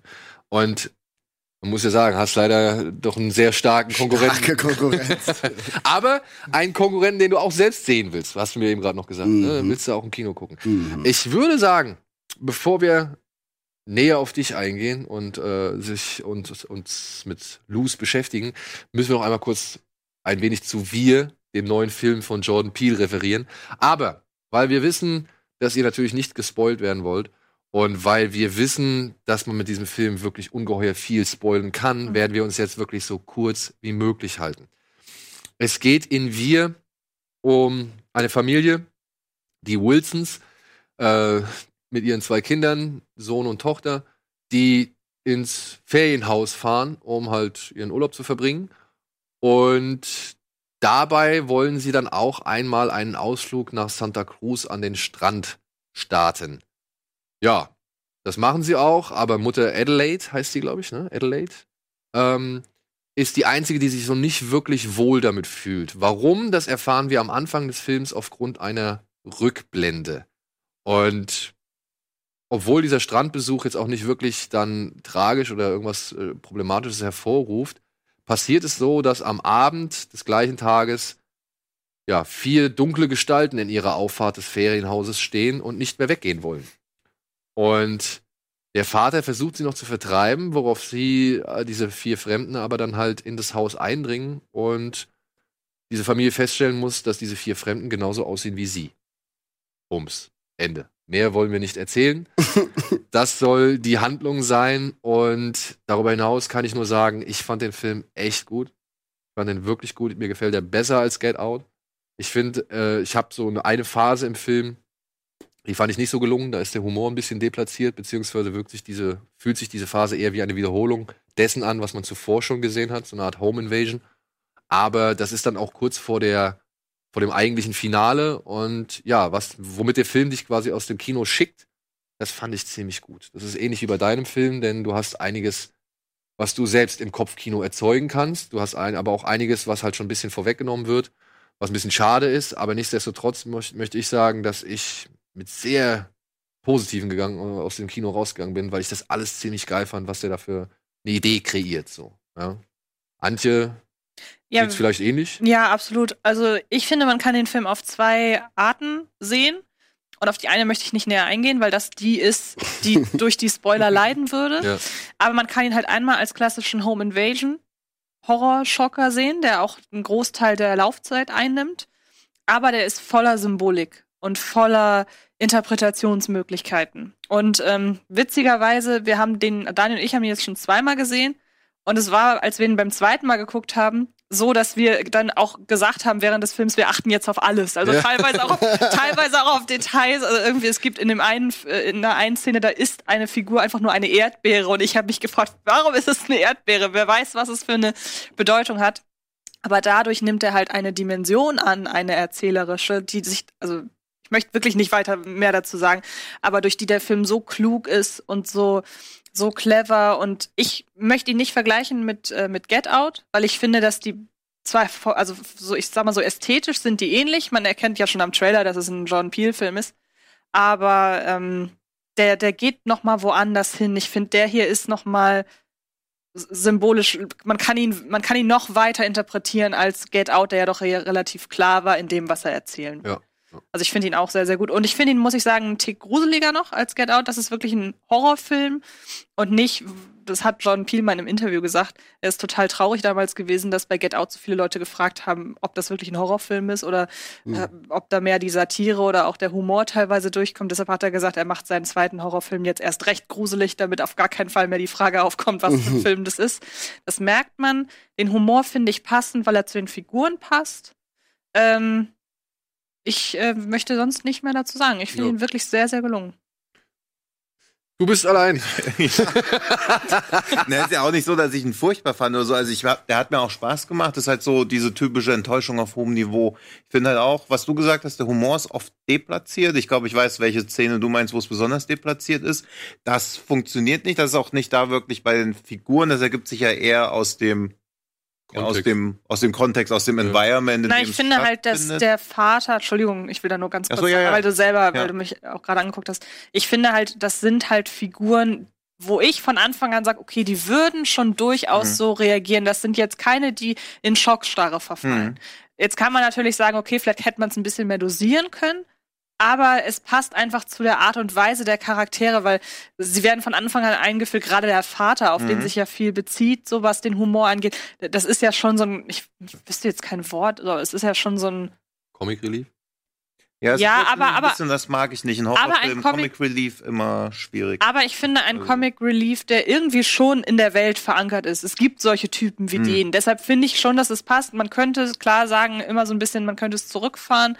Aber da, wie gesagt, das meine ich mit, es passt zu den Figuren. Das sind also nicht von Anfang an total ernste Personen, die dann plötzlich äh, coole Sprüche raushauen, sondern es sind ja einfach vom Naturell her Figuren, ja, ja, die also auch sowas stimmig sagen entwickelt würden. sind die auf jeden Genau. Fall. Also mein einziges oder das auch größte Problem von mir mit dem Film ist, dass er alles erklärt, wofür man keine Erklärung bräuchte und das, wofür man sich eine Erklärung erwarten würde, wird nicht erklärt. Dadurch, dass er aber sonst so viel erklärt, denkt man sich die ganze Zeit, warum wird das nicht erklärt? Also er bleibt halt eigentlich über jeden Aspekt des Films, über den du ein bisschen länger nachdenkst, fällt er zusammen wie so ein Soufflé. Also er aber für mich bleibt er halt keiner kritischen Auseinandersetzung, kann er halt nicht standhalten. Also, das hat mich danach dann so ein bisschen geärgert, weil ich so gedacht habe, das ist ganz cool, das ist ganz cool. Warum ist das so und so? Gibt es keine Erklärung, obwohl man eine bräuchte, weil es sonst relativ unwahrscheinlich wirkt, dass das so passiert oder dass das auch so entsteht.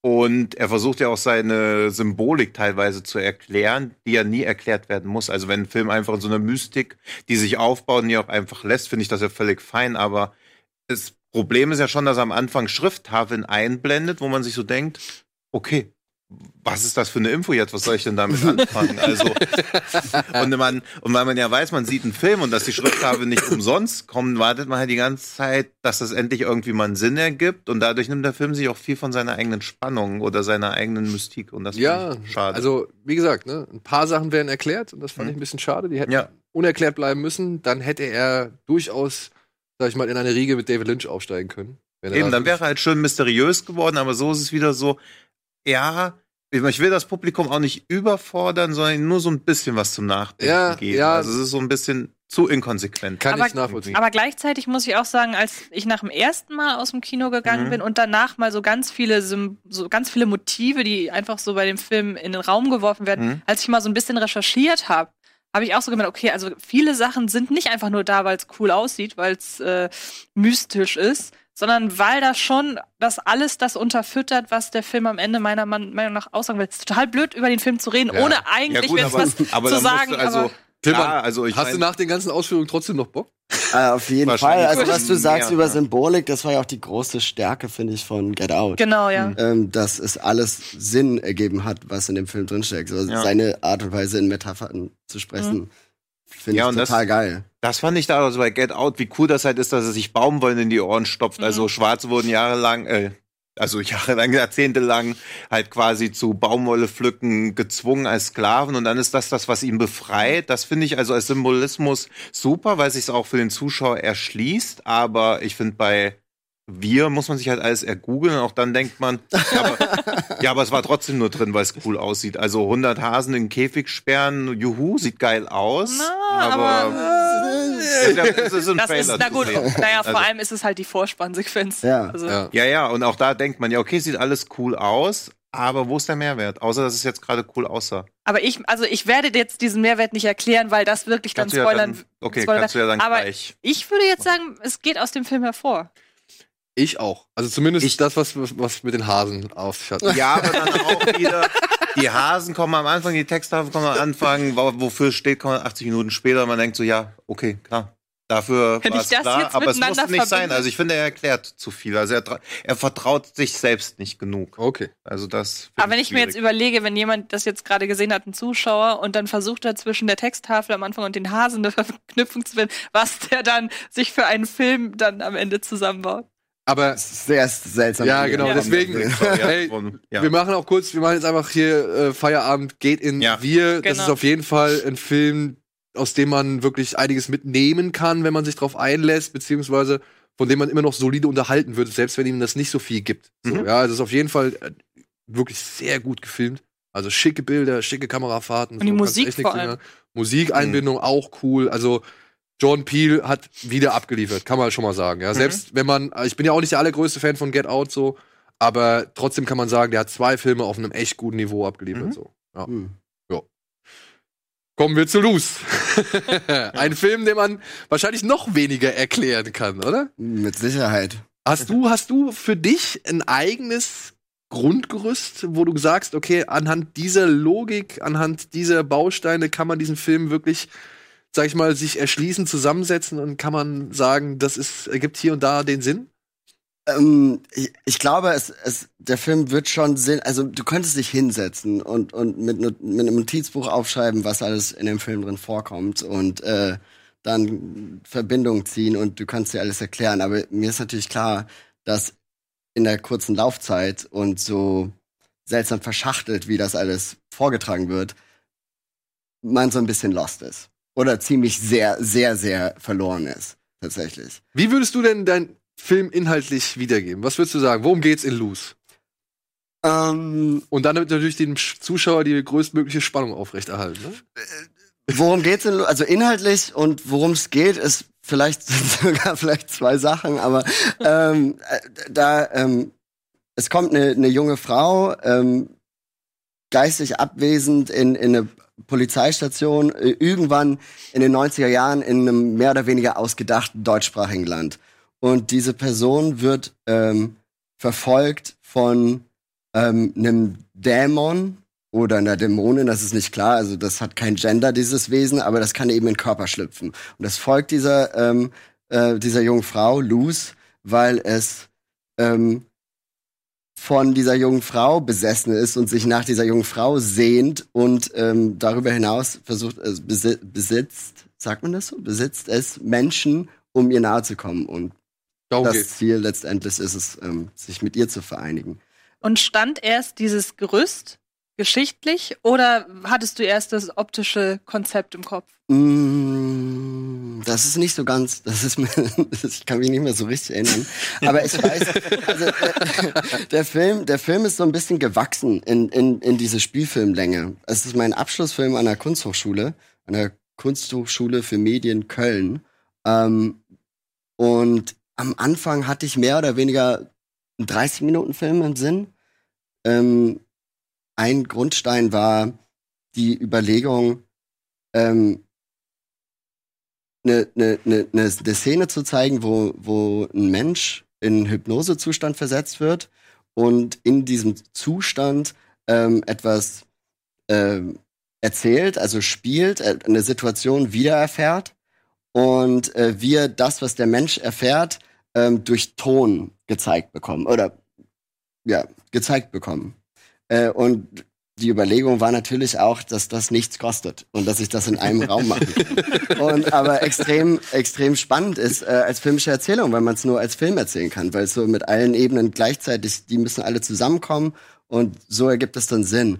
Ähm, ich habe ganz lange irgendwie davor habe ich irgendwie den Beruf, den, den es nicht wirklich gibt, aber den Beruf des Phantombildzeichners so recherchiert. Also Menschen, die gesuchte Personen oder vermisste Personen zeichnen oder vielleicht sogar Menschen, die irgendwann mal ähm, vermisst gemeldet wurden, ähm, zu schätzen, wie die heutzutage aussehen. Also das fand ich total spannend als Motiv, aber da kam keine, da kam nicht wirklich eine Geschichte, wo ich das Gefühl hatte, die könnte ich finanziell umsetzen als Student ähm, bei rum. Und aber darüber hinaus bin ich so auf Befragungssituationen und Verhör, Verhörstrategien ähm, gestolpert und letztendlich irgendwie zur Hypnosetherapie gekommen. Und dann habe ich mich da reingelesen. Und dann hat sich das alles so verbunden mit diesem Krimi-Kontext, äh, dass ich eben zu so einer Befragungssituation gekommen bin. Das war so der Grundbaustein. Auf dem habe ich aufgebaut. Und dann habe ich den Figuren, dann habe ich mir überlegt, was sind das für Figuren? Und dieses, diese, diese Hypnose hatte schon was grundsätzlich mystisches, Fantasy-mäßiges und auch irgendwas Diabolisches, Mhm. weil du wahnsinnig stark Menschen beeinflussen kannst. Und Hypnose ist auch eine ganz, eine ganz schlechte Strategie, jemanden zu befragen, weil du, weil, weil das so suggestiv ist, was du mit den Menschen machst in, in, in, in Trance, ähm, dass da eigentlich die Wahrheit nicht wirklich zählt, sondern dass das um, um, um die Empfindung des Menschen in der Situation geht. Für eine Therapie kann das total ähm, wichtig sein, so, ähm, aber für eine Befragung, was anscheinend, was ich rausgefunden habe, echt viel äh, benutzt wurde, auch so von großen Institutionen wie vom FBI. Ich habe noch, ich habe noch Webseiten gefunden, wo deren Hypnosebefragung besprochen wird von vom FBI selber. Also die kann man noch finden irgendwie über Google. Ähm, Ja, das ergibt auf jeden Fall keinen Sinn. Und, äh, das zu machen. und deswegen lag das irgendwie nahe, dann so, so eine, so eine Grusel-Dämonen-Geschichte Mhm. daraus zu machen. Und bist du auf Widerstände gestoßen? Also als Inwiefern? du, naja, ich meine, du hast die Idee gedacht und dann hast du gesagt, okay, wir fangen jetzt mal, ich möchte jetzt gern genau das machen. Ich möchte jetzt eine Ver- eine Verhörsituation inszenieren, in der jemand hypnotisiert wird und das Ganze ergibt dann halt irgendwann ein größeres Bild. Und es musste ja irgendjemand bei der Uni, glaube ich, aber auch vorgelegt haben, oder? Ja, das stimmt. Äh, die Schule ist echt aber eine ganz fantastische Einrichtung, so wo du echt machen kannst, mehr oder weniger, was du willst. Du brauchst natürlich schon so, also ganz klar, du brauchst die Unterschrift äh, schwarz auf weiß von deinem Prof oder deiner Professorin, die dich betreut. Ähm, aber das ist auch so die einzige Hürde, die du nehmen musst, um, um, um, um, um, um das machen zu dürfen. Wir hatten ganz andere. Also wir, wir, wir mu- mussten, wir mussten Förderung beantragen vom Land äh, Nordrhein-Westfalen. Die haben uns dann auch gefördert, irgendwie mit 20.000 Euro. Das ist nicht viel für einen Film, aber für einen Studentenfilm ist das genau das, was du brauchst, um Filmmaterial, Kostüme und sonst was leisten zu können. Ähm, das war schwieriger, weil wir mussten anfangen zu produzieren und wir wussten noch nicht, ob wir das Geld bekommen. Deswegen war das so ein Zittern tatsächlich, bis wir dann irgendwann mal, da hat sich schon gecastet und wir waren eigentlich alle startbereit. Und dann haben wir die Zusage bekommen äh, von der Film- und Medienstiftung, so heißt die Institution, und, und, und, und, und haben dann halt so richtig losgelegt, aber auch wirklich irgendwie zwei Monate später gedreht. Das heißt, es war schon alles geschrieben und es gab noch keine fertige Drehfassung vom Buch, aber ähm, es war, es war ziemlich, es war ziemlich, Mit ziemlich anstrengend, ja. ähm, aber ich, ich hatte das große Glück, ich habe mit dem, ich arbeite immer mit demselben Team zusammen, mein, mein Kameramensch Paul äh, Pfalz und, und mein, mein Komponist Simon Vasco, mein Produktionsdesigner Dario Mendes, der ähm, quasi auch mit dem Film abgeschlossen hat an derselben Schule Und der einen richtig guten Job gemacht hat. der einen richtig guten Job gemacht hat und immer macht, ja. Deswegen, ich konnte mich schon auf diese Menschen verlassen und die haben auch schon die ersten Fetzen, also die noch nicht mal eine Drehfassung bekommen von mir und die wissen dann immer schon so, ah ja, ich kann mir das schon vorstellen. Und ähm, ähnlich war es mit den Schauspielern, wir haben kein richtiges Casting gemacht. Ähm, das waren zum Teil glückliche Zufälle, wie wir die bekommen haben. Ähm, Jan Blutert, der den Doktor spielt, den kenne ich schon sehr lange. Ähm, den habe ich irgendwann, mit, als ich ganz, ganz frühe Fassung hatte, gefragt, ob er Bock auf die Rolle hat. Und er hat total Bock gehabt. Und dann habe ich ihm die Rolle so ein bisschen zu auf, auf den Leib geschrieben. So. Ähm, und Luana, die Hauptdarstellerin, die, habe, die haben Dario und ich kurz vorher ähm, zufällig kennengelernt. So auf so einer, so, wie soll ich das sagen, so einer Mini-Residency, wo, so, wo sich so Künstler in der Toskana getroffen haben wo, und so zwei Wochen Projekte machen konnten. Da war sie auch als, als Schauspieler, als Schauspielerin, als Schauspielstudentin damals noch.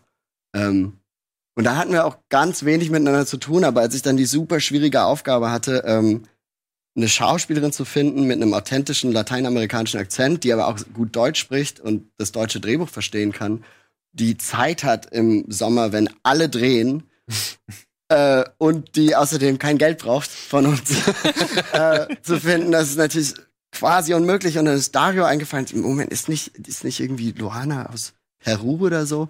Äh, Dario streitet das ab, dass er das gemacht hat, aber ich erinnere mich dran, dass es seine großartige Idee war. Und dann habe ich Luana angerufen, ich mit ihr getroffen und sie kommt tatsächlich aus Chile. Ähm, und ich habe mich nur in Bochum auf dem Eis mit ihr getroffen und irgendwie zwei Stunden oder drei Stunden über das Buch geredet und sie hatte, ähm, sie hat total Lust gehabt und ich wusste, dass sie eine gute Schauspielerin ist. Also insofern wenig Hürden, so mehr so, Glückliche Fügung. ja. Und wie, und wann kam das Ästhetische? Ich meine, du hast den Film, wenn ich das richtig verstanden habe, auf 16 Millimeter gedreht. Mhm. Macht man ja heutzutage auch nicht mehr wirklich. Mhm. Und das gibt dem Film aber halt eben auch gerade die Aura, die er hat. Ja? Auf jeden Fall. die mich halt auch wirklich komplett in diesen Film reingezogen hat. So, ich habe am Anfang gedacht, ey, was gucke ich mir hier an? Hm. Wirklich, ich saß da 20 Minuten, was gucke ich mir hier an? Mhm. So, ja, ich dachte irgendwie, ja, da kommt jetzt einer daher und, und versucht jetzt halt einfach mal irgendwie Hauptsache was Wirres. Mhm. Aber es hat nicht so wirklich, ja, weiß ich nicht, Hand und Fuß, es ist nicht so wirklich ein Konstrukt dahinter. Und je weiter ich das geguckt habe, umso mehr stelle ich fest, okay, ich bin jetzt hier richtig gefesselt. Mhm. Ja, also ich bin wirklich von diesen schmierigen Bildern, wurde ich jetzt wirklich so reingesogen. Ja, also wann, wann dann kam das? Also ich meine, was war ist da die, der, der Ursprung oder die, die, die Grundlage? Ja, ähm, das ist mehr oder weniger auch glückliche Fügung. Ich hatte, ich hatte das Glück, irgendwann mal in einer, in der Schule in so, also in der Kunsthochschule so ein Kameraseminar zu haben, wo wir eine Rolle 16 Millimeter Material geschenkt bekommen haben und durft, machen durften, was wir wollten. Da habe ich damals mit einem Freund äh, einen Western gedreht in, im Studio. und ähm, und das, aber diese Erfahrung auf Film zu drehen, nicht zu sehen, was man dreht, sondern das erst später, wenn der Film entwickelt ist, zu sehen und sich so wirklich auf seine ähm, ähm, auf seine Planung und und seine Sinne zu verlassen, das hat mich total begeistert und seitdem habe ich nie wieder ähm, mit digitalen Kameras gearbeitet. Und ähm, die Arbeit mit Film ähm, macht aber extrem viel. Also viele Leute fragen mich, warum ich so sehr ähm, so einen Retro-Look angestrebt habe. Was ich aber tatsächlich gar nicht so, oder wir gar nicht so gemacht haben. Klar, der spielt irgendwie, oder soll Anfang der 90er spielen. Dario hat dann so, äh, aber irgendwie in, in, in Interior Design irgendwie aus den 70ern gehabt und, und Elektronik aus den 80ern und die Klamotten sind aus den 90ern. Also es ist so gestaffelt, so die Jahrzehnte in dem Film im Look. Aber so die Kameraarbeit und natürlich dieses rauschige Filmmaterial ähm, kommt tatsächlich natürlich damit. Und ästhetisch ist es so, ich schreibe auf jeden Fall in Bildern, ähm, in ganz klaren Bildern und, und Situationen, wie ich die Menschen im Raum haben will und was das für mich bedeutet. Aber ich schreibe auch extrem ähm, unbewusst. So. Ich weiß nicht, ich weiß gar nicht genau, was das soll. Aber ich weiß ungefähr, ich weiß ungefähr, ähm, ich weiß ungefähr, wie das abläuft. Oder ich, ich habe, ich habe so, ich habe ich habe ein Konstrukt von, ähm, naja, ich, ich, ich, ich weiß, was wann passieren soll. Und dann mache ich so eine ganz krude erste Fassung, die ist äh, krude in dem Sinn, weil ich noch nicht so richtig weiß, wovon ich spreche, aber das hat, die hat schon ganz klare Bilder. Also zum Beispiel das erste Bild, was so zehn Minuten steht oder weiß nicht, sieben Minuten steht, das wusste ich irgendwie ganz am Anfang schon, dass das Bild so sein muss. Und dann später äh, lese ich das nochmal und merke, ah ja, das muss so ein ganz langer Flur sein, so wie so ein quasi wie so ein Höllenschlund, an dem die einmal vorbeiläuft. Und das ergibt dann später Sinn. Okay. So ähnlich, so, so ähnlich habe ich diesen Film geschrieben und, und schreibe auch immer noch. Äh, aber ähm, ja, es ist, es ist ähm, schwierig zu, zu sagen, was wann kommt. Aber ich schreibe auf jeden Fall in Bildern und in dem Fall natürlich auch in Tönen. Also diese, das ganze Sounddesign musste ich in musste ich ins Drehbuch schreiben. Das hat das alles sehr unleserlich gemacht, so, also für einen Flow, das zu lesen, aber das muss natürlich drinstehen, damit alle immer wissen, was man jetzt hört und was man jetzt sieht, weil es wurde natürlich irgendwann sehr kompliziert. Das aber trotzdem klang das ja, eben als du das gesagt hast, deine Hochschule klang ja sehr aufgeschlossen gegenüber des Projekts, obwohl es ja jetzt nicht nach dem konventionellsten Projekt mhm. klingt. Ähm, es erinnert mich daran, ich habe gestern eine Horrorfilm-Doku über Horrorregisseure gesehen, wo irgendeiner, ich glaube, es war Alexandre Aja, vielleicht war es jemand anders, mhm. der auch an einer, äh, an einer Filmhochschule war. Und der hat gesagt, dass die anderen Leute, die mit ihm zusammen ähm, in einer Klasse waren, als der denen erzählt hat, er will mal Horror machen, ihn mehr oder weniger alle ausgelacht haben, so nach dem Motto, ja, dann machst du ja gleich B-Filme. wie war das denn bei dir? Bei, also offenbar, wie gesagt, die, die Hochschule schien ja da ähm, nicht so zu ticken. Wie war denn das bei, bei, den, bei den Kommilitonen? Ähm, teils, teils. Also ich, ich habe nicht das Gefühl, dass, dass, irg dass irgendjemand mein Projekt so wirklich abschätzig betrachtet hat. Aber ähm, es, der Film fällt schon raus aus, äh, aus was so hergestellt wird. Aber also in, in den Spielfilmen allerdings, weil es ist auch keine Filmhochschule, sondern es ist eine Kunsthochschule. Da studieren alle dasselbe. Ich glaube, der Studiengang heißt mediale Künste. Das musste ich neulich beim Q&A schon mal irgendwen fragen. Ich weiß gar nicht genau, was uns auf unserem Diplom steht, ehrlich gesagt. äh, ist ja auch nicht so wichtig. Das Wichtige ist dann der Film, den man dann mitnimmt. Aber ähm, also du kannst ja Fotografie studieren, ähm, du kannst dich als Kameramensch ausbilden ähm, und alle studieren eigentlich dasselbe und du spezialisierst dich so, was du für Seminare belegst oder eben was du für Projekte umsetzt. Ähm, und es gibt aber echt viel Experimentalfilm und Dokumentarfilm an der Schule. Deswegen es gibt sowieso nicht so ähm, diesen Prozess, oh, jetzt schreibst du ein Buch, das Buch muss dann irgendwie äh, durch das Drehbuchseminar oder so es durchschaffen und dann später wird man irgendwie zusammengesetzt mit anderen Menschen. Wobei ich das jetzt auch gar nicht mehr so stark von den anderen Filmhochschulen höre. Ich weiß nicht genau, wie der Prozess da ist, aber ich höre super Gutes jetzt von der DFFB. Ähm, da hat äh, mein Kumpel äh, Lukas Feigelfeld Hagazusa äh, Oh. äh, gemacht Mhm. und abgeschlossen, den ich total geil finde. Ja, ja, ja. Und ich habe ihn dasselbe gefragt, äh, als wir wir waren beim Fantastic Fest äh, zusammen. Und ich habe ihn gefragt, war es eigentlich schwierig für dich äh, so an der DFFB? Weil ich habe schon mal so gehört, das ist nicht so leicht da und man muss dann immer seine Projekte ähm, so durchgewunken bekommen. Und er hat gesagt, nee, war es nicht. Die waren alle total ähm, hilfsbereit und, und er hatte überhaupt nicht ein Problem, so einen Genrefilm zu machen. Ja. Also es scheint sich was zu tun. So. Aber ja, hoffentlich. Das würde halt auch erklären, ich war vorhin ganz überrascht mit den 20.000 Euro Filmförderung, weil natürlich ist das nicht viel, aber für so einen Film und dann Studentenfilm Es ist alles. wirkt es total, also finde ich es wiederum sehr, sehr viel, wenn man bedenkt, Hagazusa musste ja teilweise, soweit ich mich noch erinnere, ähm, den Dreh zwischendurch abbrechen. Ja. Ich meine, das war, das war aber, das habe glaube ich noch gar nicht gehört. das war, war das Österreich oder war das auch Deutsch? Jedenfalls ist, Österreich, meine ich, glaub ich. sind den aber er ist irgendwann, Österreicher, Okay. aber an der, an der Berliner Schule. Okay, Also. na und denen sind halt irgendwann wirklich die, die ist das Geld ausgegangen während des Drehs, sodass sie dann während des Drehs erstmal wieder Geld sammeln mussten, Mhm. um weiterdrehen zu können. Deshalb finde ich halt 20.000 Euro ist wirklich eine ordentliche Summe dafür. Mhm. Auf jeden Fall. Ich muss einmal kurz unterbrechen, wir müssen einmal kurz Werbung machen. Aber danach geht's direkt weiter mit äh, ein paar Infos zu Loose. Und wir wollen uns auch noch das äh, Plakat sowie den Trailer zu Once Upon a Time in Hollywood anschauen. Bis gleich.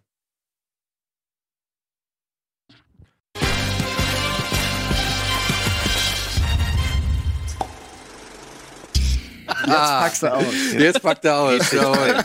Herzlich willkommen zurück zu Tino packt aus. Plus. Ja. So, wir sind immer noch bei Los. Wir haben immer noch Timon Singer zu Gast und wir sind ja heller Freude, wenn, weil wirklich, man muss es einfach mal sagen, wir meckern über so viele Filme, die irgendwie formgleich in Deutschland irgendwie das Licht der Leinwand erblicken und dein Film sticht da halt einfach raus. Ja, okay, man kann vielleicht, ich denke mal auch, du wirst jetzt das eine oder andere Mal gehört haben, so, ey, das ist nichts für mich, das ist mir zu Auf sperrig. jeden Fall. Ja, ich, oder der war mir zu langweilig oder sonst irgendwas. So. Ist ja alles verständlich. Aber was man, und das sage ich wirklich, ohne mich jetzt großartig einschleimen zu wollen, aber was man halt einfach mal sagen oder festhalten muss, dein Film ist halt etwas, was heutzutage echt noch selten ist. Ja. Schle schleim dich ruhig ein. Nein, aber ich meine, wir können über so vieles meckern, was irgendwie, ja, keine Ahnung, üblichen, üblichen Klischees oder bestimmten berühmten deutschen Filmemachern entspricht, so, wo wir mal sagen, ja, das ist genau die Ästhetik oder die Optik. Und da ist dein Film halt einfach mal war wirklich. Also er ist halt einfach, er sticht heraus und er war so angenehm anders. Hm. Ja, und ich habe mich wirklich gefreut. Und ich, da würde mich halt auch da mal interessieren, was dann so deine, deine Vorbilder so gesehen sind. Also was ist so das, was dich fürs Kino begeistert hat? Also welche Filme haben dich fürs Kino begeistert und welche Filme waren letztendlich dann auch vielleicht verantwortlich dafür, dass Lou so geworden ist, wie er geworden ist? Mm, Das ist echt eine interessante Frage. Also Vorbilder ist immer schwer. Ich habe totales Problem, totales Problem irgendwie zu sagen, das sind meine Lieblingsfilme, weil ich so extrem, also breit gefächert Filme genieße und auch überhaupt nicht nur auf Genre fixiert bin. Aber ähm, ich hatte die Frage neulich schon mal und dann, und dann haben wir die so, äh, äh, dann, dann, dann habe ich mich, äh, also als ich überlegen musste, dass, glaube ich, ganz wichtig für mich sind so Filme wie ähm, Jurassic Park war extrem wichtig für mich als Kind. Ich habe und ich habe den seitdem immer wieder gesehen und auch irgendwie so mit dem Film gelernt, wie, wie gut der Film eigentlich ist und was das für F Filmmaking ist. Ähm, und aber gleichzeitig so, ich weiß nicht, wann durfte ich den sehen? Da war ich wahrscheinlich zwölf oder so, als ich den dann endlich sehen durfte. Und aber ähm, zur selben Zeit haben mir aber auch meine Eltern damals schon so, mit denen habe ich dann so Jim Jarmusch-Filme geguckt. Also es war so gleich so Arthouse-Kino und aber auch so Blockbuster, ähm, ähm, Fantasy, äh, Abenteuerfilm hat mich so gleichermaßen irgendwie ähm, angesprochen und, und, und, und bestimmt auch irgendwie ist auch bestimmt irgendwie verantwortlich dafür, was ich heutzutage mache. Ich war immer großer Fan von Gruselfilmen und Horrorfilmen. Ich weiß nicht genau warum. Ich, seitdem ich Kind bin, also lange bevor ich das sehen durfte, ich kann mich erinnern, dass ich meine, meine Großmutter dazu gebracht habe, irgendwie, dass sie mir alle Horrorfilme erzählt, die sie jemals gesehen hat. ähm, und aber meine Großmutter ist in der DDR, äh, hatte in der DDR damals bestimmt keinen einzigen gesehen und sich einfach Filme ausgedacht. Ich kann mich noch so ein paar Sachen erinnern und habe versucht, die zu finden ähm, über Google. Habe nichts davon gefunden, aber vielleicht sind die Geschichten ja ganz, äh, ganz okay und ich kann mal irgendwann einen davon machen oder so. Ähm, aber äh, und für Luz als Inspiration, ich meine, es, weil ich so, so, so unbewusst, unterbewusst, unbewusst äh, das Buch geschrieben habe, bin ich mir gar nicht so sicher, was da alles so drin steckt. Aber ähm, ich kann mich zum Beispiel dran erinnern, dass wir, ähm, dass ich sehr lange Auflösungsgespräche mit meinem äh, Kameramann Paul ähm, geführt habe. Ähm, also die Gespräche, wo, wo man dann festlegt, welche Shots man, welche Shots man ähm, drehen wird und wie und wie der, wie, der, wie, der, wie der Film geschnitten sein wird, also was man so vorher antizipieren kann. Und da haben wir zum Beispiel die ähm, eine Szene in dem Film, die so später kommt, wo Luz dann in einem tatsächlich echten Taxi sitzt, die haben wir einfach komplett von Suspiria genommen, weil die war einfach gut ausgelöst da. Und das hätten wir nicht viel besser machen können. Ähm, es war so ein Film, den ich ähm, den anderen gegeben habe, dass sie sich ihn nochmal anschauen. Wobei nicht so viel von dieser Ästhetik tatsächlich überlebt hat. Außer dieser bunten Taxifahrt. Ähm, Ja, ich. Also ich würde schon sagen, du hast sau viel Jallo in diesem Film drin. Ne? ich, ich, ich bin echt großer Jallo-Freund. So, ähm, ich äh, ich habe mich viel bei Filmfestivals im letzten Jahr mit Menschen drüber unterhalten. Ich teile nicht die Meinung, dass das wirklich der Höhepunkt vom, vom, vom Kino ist, was echt viele so Horrorfans haben, dass so das genau die Filme sind, aber die es total geil für mich als Filmemacher, Giallo-Filme zu gucken. Einfach, was da alles ausprobiert wird an, an, an, an, an, an, Möglichkeiten mit Kamera und Ton umzugehen. Was zum Teil halt total Hanebüchen und nicht funktioniert. Also sowas wie ein Herzschlag äh, in die Kameraführung zu übertragen, indem man immer weiter so ran und raus zoomt oder so. Das funktioniert überhaupt nicht. Aber es könnte vielleicht funktionieren, wenn man es noch mal ein bisschen anders überdenkt oder so. Aber so, sowas nimmt man da halt mit, wenn man sich solche Filme anguckt. Ähm, und ich kann das sehr gut. Für viele Leute funktioniert das nicht mehr. Also das, Ja. das, das können sich viele Film, äh, viele Leute heutzutage nicht mehr angucken. Ähm, aber ja, es ist, es ist viel Jalo drin. Possession von Julawski ist vielleicht so ein anderer Film, den ich sehr liebe und der ähm, da bestimmt mit reingespielt hat. Über den haben wir uns gerade gestern auch nochmal unterhalten. Weil, Ja? Ja, weil der, ich meine, Possession, guck mal, wenn du dir jetzt mal so ein paar heutzutage ein paar Filme anguckst, die du alle zurückführen kannst auf Possession und auf Frau Ajani und auf Sim Neill und auf diese Tentakel, die da rummachen. Mhm. Diesen ganzen Wahnsinn, den sie versuchen, ja, innerhalb einer Ehe irgendwie zu zeigen oder einer Beziehung zu zeigen. So, ich finde, da kann man schon heutzutage mehr, also da merkt man, welche Filmemacher genau diesen Film irgendwie in ihrer Jugend gesehen haben oder früher gesehen haben und halt auch genauso begeistert sind. Ja, der Mhm. Film selbst war ja kein großer Erfolg, so gesehen, ja, aber er hat ja einen regelrechten Kult Auf sich aufgebaut, ja. Also Ja. deswegen, ähm, ja, Possession wäre auch so ein Thema, ja. Also würde ich auch drin sehen, ja. Mm. Ich war neulich, ich war letzte, nee, vorletzte Woche war ich mit meinen Großeltern zum Lunch verabredet und wir sind in ein Café in Berlin gegangen und äh, irgendwas war komisch in diesem Café. Irgendwas, also ich dachte, war ich hier schon mal? Irgendwas stimmt nicht. Und irgendwann ist mir dann aufgefallen, dass die hier Possession gedreht haben. Und dann war das dieses, tatsächlich dieses, es heißt Café Einstein oder so, wo die da so, so nebeneinander sitzen, aber Ja. sich nicht angucken. Ähm, und da saßen wir dann. Und dann habe ich meinen Neffen losgeschickt mit meinem Handy und mit einem Frame, um diesen Ausschnitt zu finden, was er auch tatsächlich gemacht hat. Sieht ein bisschen anders aus, aber das war auch so eine seltsame, wie so Possession wieder in mein Leben findet. Äh, komisch. Aber es ist super lustig, dass du gerade gesagt hast, du hast deinen, habe ich es richtig verstanden, deinen Darstellern Suspiria zum Gucken gegeben für den Film?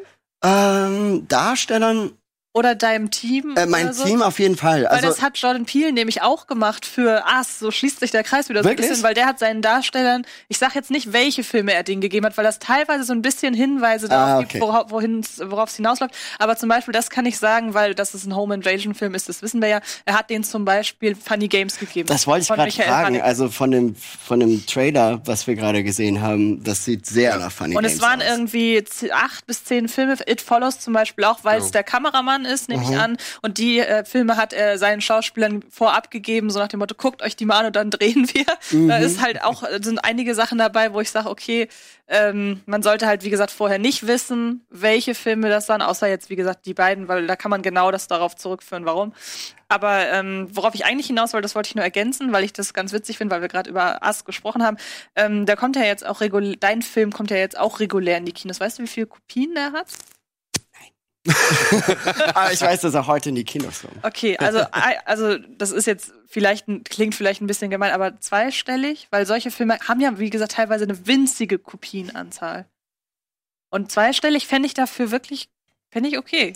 Also, äh, ich, ja, denke schon. Ich Weil denke, dreistellig, glaub also, nee, nee, Nee, dreistellig dreistellig nicht, zweistellig auf jeden Fall. Ich über, versuch's gerade wirklich. Ja, wahrscheinlich sechsmal Berlin, dreimal Hamburg, Ja. zweimal München, zweimal Köln. Genau. Also so Leipzig, 15 bis Leip- 20. Nee, nee, noch mehr. Also Mehr? Leipzig, ähm, fuck, Bremen, äh, shit. Äh, Da hätte ich mich jetzt mal ein bisschen mehr informieren müssen. Musstest du denn sehr dafür kämpfen, dass er auch regulär in die Kinos kommt? Nee, es- unser Label Bildstörung released den zusammen mit Dropout Cinema. Die, also wir hatten auf der Berlinale Weltpremiere damals letztes Jahr und die Bildstörung hat vorher schon so einen Screener angefragt und mir dann sofort geschrieben, dass, also eine total nette E-Mail, dass wenn ähm, jetzt keiner irgendwie kommt und mit einem dicken Scheckbuch winkt, dass sie den total gerne mit uns releasen würden. Passt doch Und- perfekt zum Label.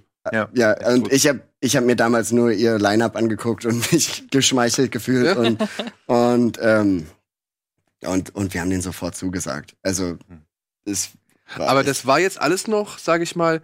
Ich meine, wir haben den Film ja anhand des Fantasy Filmfests kennengelernt. Ja. Und der wurde uns ja anhand des Fantasy Filmfests, äh, sag ich mal, hatte ich einen, einen Ansichtslink bekommen und durfte mir den angucken. Und ähm, das war so die Festivalsaison. Die hast du aber unabhängig von jetzt dem Kinorelease sowieso mitgemacht, oder beziehungsweise die hat die ist ja unabhängig davon entstanden. Ja, ja, absolut. Das war letztes, letztes eigentlich so ganz 2018. Und der Film hat dich jetzt wirklich komplett einmal durch die Welt geführt, oder? Ja. also ich, das war, ich, äh, das war wahnsinnig großartig. Ey, wir hatten, hätten uns diesen Erfolg oder diese Aufmerksamkeit nie ähm, ausgemalt vorher. Ähm, und aber dann, Aber wer kam als erstes an und hat gesagt, ey, ich möchte ihn gerne auf meinem Festival zeigen? Weil das muss ja dann irgendwie, das muss ja das der, der, der, ja, der, Ne. der, der Startpunkt. also wir haben mit, ne- wir haben eine unfertige Fassung der der der Berlinale eingereicht. Die haben uns eingeladen und wir haben tatsächlich den Film so einen Tag bevor wir die DCP wegschicken mussten fertig gemixt. Also der ist dann wirklich ganz kurz vorher äh, fertig geworden. Und auf dem auf dem Fantasy Filmfest ähm, gibt's ja es gibt ja auch so den Market also so so so ein, so ein Filmmarkt ähm, da hatten wir auch ein Screening. Da haben den äh, zwei Programmer vom äh, Fantasia Filmfest in Montreal gesehen was ein großartiges Festival ist. Ähm, die haben uns die haben uns dann da eingeladen. Und das hat auch quasi bedeutet, dass wir uns gar nicht irgendwie in Toronto äh, hätten bewerben müssen oder einreichen müssen, weil Toronto zeigt nur kanadische oder nordamerikanische Premieren und das Fantasia war vorher. Ähm, tatsächlich war das aber eine total gute Idee, weil ähm, wir haben kurz vorher unseren, unseren Weltvertrieb bekommen ähm, und auf dem Fantasia Festival war dann auch unsere äh, PR-Frau, die extrem gut gearbeitet hat und da haben dann echt sehr viele Journalisten äh, sind zu Pressevorführungen gekommen und haben den Film gesehen und dann haben irgendwie Variety und Hollywood Reporter richtig gute Reviews geschrieben und das hat dann nochmal ordentlich Bass gemacht und und und aber unser Weltvertrieb ist auch großartig und die regeln die Festivals und die haben dann echt einfach sau viele auf, Und- auf vielen Festivals platziert. Auf Wie- wie, wie geht's- warst du? Also weißt du es ungefähr? Auf wie vielen ich selber war, vielleicht so auf zwölf oder zehn. Warst du in Sieges?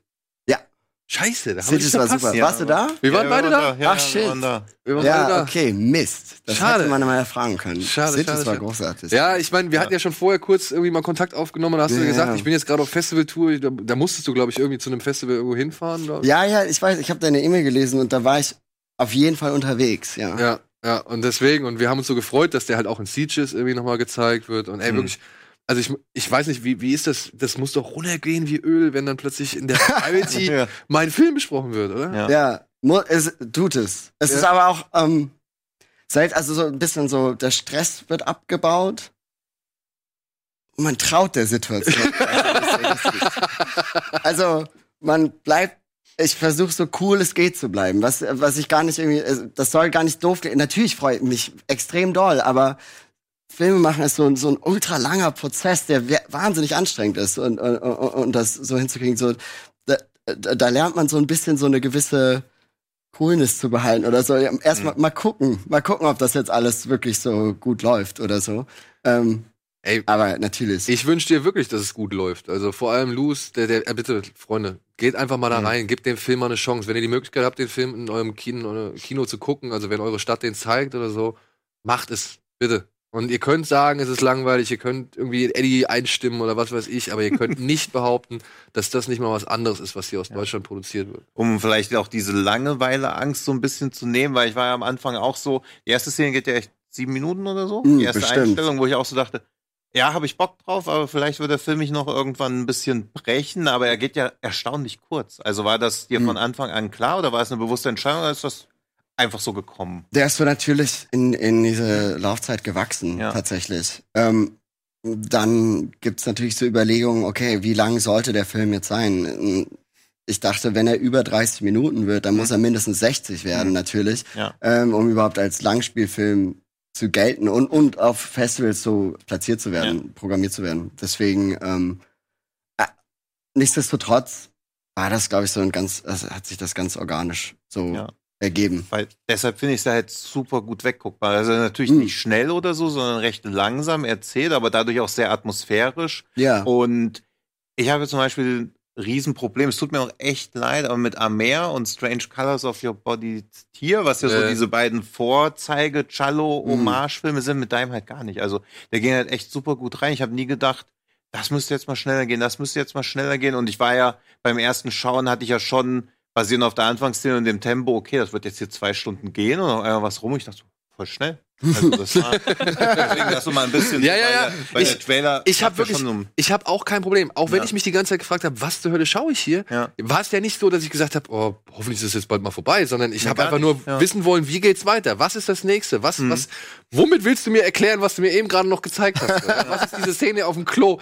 Diese Polizistin. kennst du, kennst du diesen Duke of Burgundy, Burgun- Burgundy oder wie er heißt? Diesen, diesen Fetischfilm? Ah, Seine Polizistin hat mich so sehr an die, an die Dame erinnert, die da die Hauptrolle Mit den spielt. Schmetterlingen von, von Peter Strickland. Ja, ich glaube, Ja. der auch hier Barbarian Sound Studio gemacht hat. Ja. Nee. Nee, Aber solltest der du dir ist beide mal mindestens angucken. auf meiner Liste. Ja, ja, solltest du dir auch beide mal Barbarian angucken. Sound Studio habe ich gesehen. Okay, aber den, den Nachfolgefilm von Nee, ihm. okay. Hm. Ja, den solltest du dir mal angucken, weil ich finde, die Hauptdarstellerin aus, aus ähm, Duke of Burgundy, die sieht halt deiner Polizistin wirklich komplett ähnlich. Und ich musste Okay. sofort an die denken. Ich musste an so viele Filme denken. Ja. Deswegen äh, war es halt wirklich, ja, ich kann es nur noch wiederholen. Versucht, geht, los eine Chance. Absolut, ja. Ja, ja. So. Wir wollen aber auch noch mal einem anderen Film eine Chance geben, weil du gesagt hast, über einen Prozess und lange, wie sich sowas Mhm. entwickelt. Ne? Es gibt einen Film, auf den warten wir jetzt auch schon etwas geraume Zeit. denn Er kommt von einem ganz großen. Wie bist du, wie stehst du zu Tarantino? Ist das so, Ähm, ich ich gehe mir jeden Tarantino-Film angucken. ja? Und bist du ja auch gespannt jetzt auf Once Upon a Time in Hollywood? Ja, klar. Ich meine, wir haben hier ähm, eine Kategorie billig oder willig.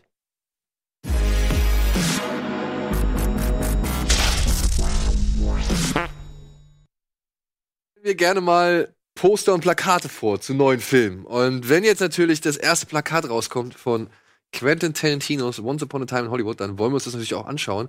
Und irgendwie ist das Netz sich ziemlich einig.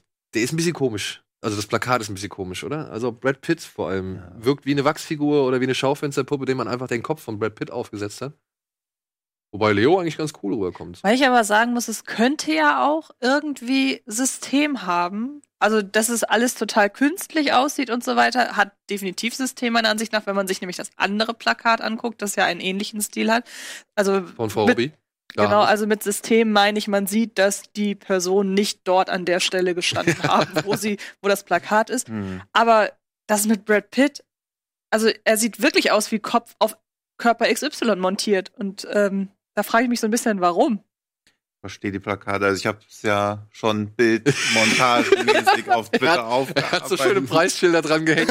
So schnell. Es sieht halt echt, also das mit Margot Robbie sieht ja noch mehr aus nach irgendwie, keine Ahnung, irgendeine H&M-Kampagne gibt jetzt halt irgendwie für Ja. 29,90 was. Und das ist halt auch, ja, ich finde das so, keine Ahnung, dieses leicht verschwommene Hollywood da im Hintergrund. Also das sieht halt alles so, ich weiß nicht, also ich finde es echt sch schwaches Plakat. Es sieht halt so, Also- so schnell hinge, hingemacht Ja. aus. Aber ne, vielleicht oder? ist es das auch, vielleicht ist, ist das jetzt so, um die Leute zufriedenzustellen, die endlich ja, mal die Bilder haben sehen wollen, wollten. ne? Ja. Ich ja gut, aber da kann man ja noch eine das Woche auch. warten, also. also das halt auch, also da jetzt echt nochmal schnell da irgendwas so hinzurotzen. Ja, sieht ein bisschen Also- aus wie wir müssen Feierabend machen, ne? Ja, und es erinnert mich sowohl das Plakat als auch der Trailer, also es könnte auch Nice Guys 2 sein. Also es ist so Das sehr. kann ich noch nicht beurteilen. Ich habe den Trailer noch nicht Ach gesehen. ja, stimmt, du hast ja noch nicht gesehen. Ich würde mir jetzt aber jetzt mal angucken, oder? Ja, komm, das Cool. machen wir mal. To my right is Bounty Law Series lead and Jake Cahill himself, Rick Dalton. And to my left is Rick stunt double Cliff Booth. So, Rick, uh, explain to the audience exactly what it is a stunt double does. Actors are required to do a, a lot of dangerous stuff. Cliff here is meant to help carry the load. Is that uh, how you describe your job, Cliff? What, carrying his load? Yeah, it's about right. Okay.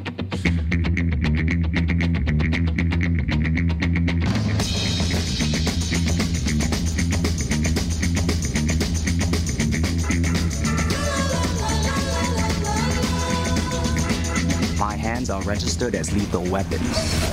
We get into a fight, I accidentally kill you. I go to jail. Anybody accidentally kills anybody in a fight, they go to jail. It's called manslaughter.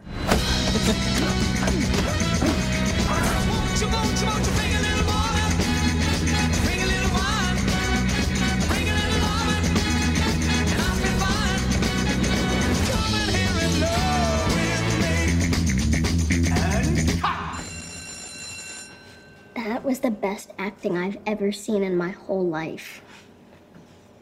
Like you.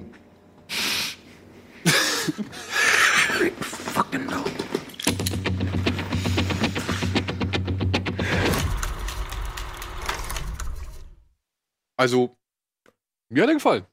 Ja, ich finde ja auch nicht, aber es ist jetzt so dieses ganze wichtigtourische, der neunte Film von Quentin Tarantino. Also Ja, aber so, komm, also es ist, wird Klar. seit jedem Ja. Film wird der so und so vielte Film hingeschrieben. Also Ja. beziehungsweise seit dem dritten, glaube ich. Ja, ich glaub glaube, Ja, ja. ja, okay. seitdem irgendwie. Ja.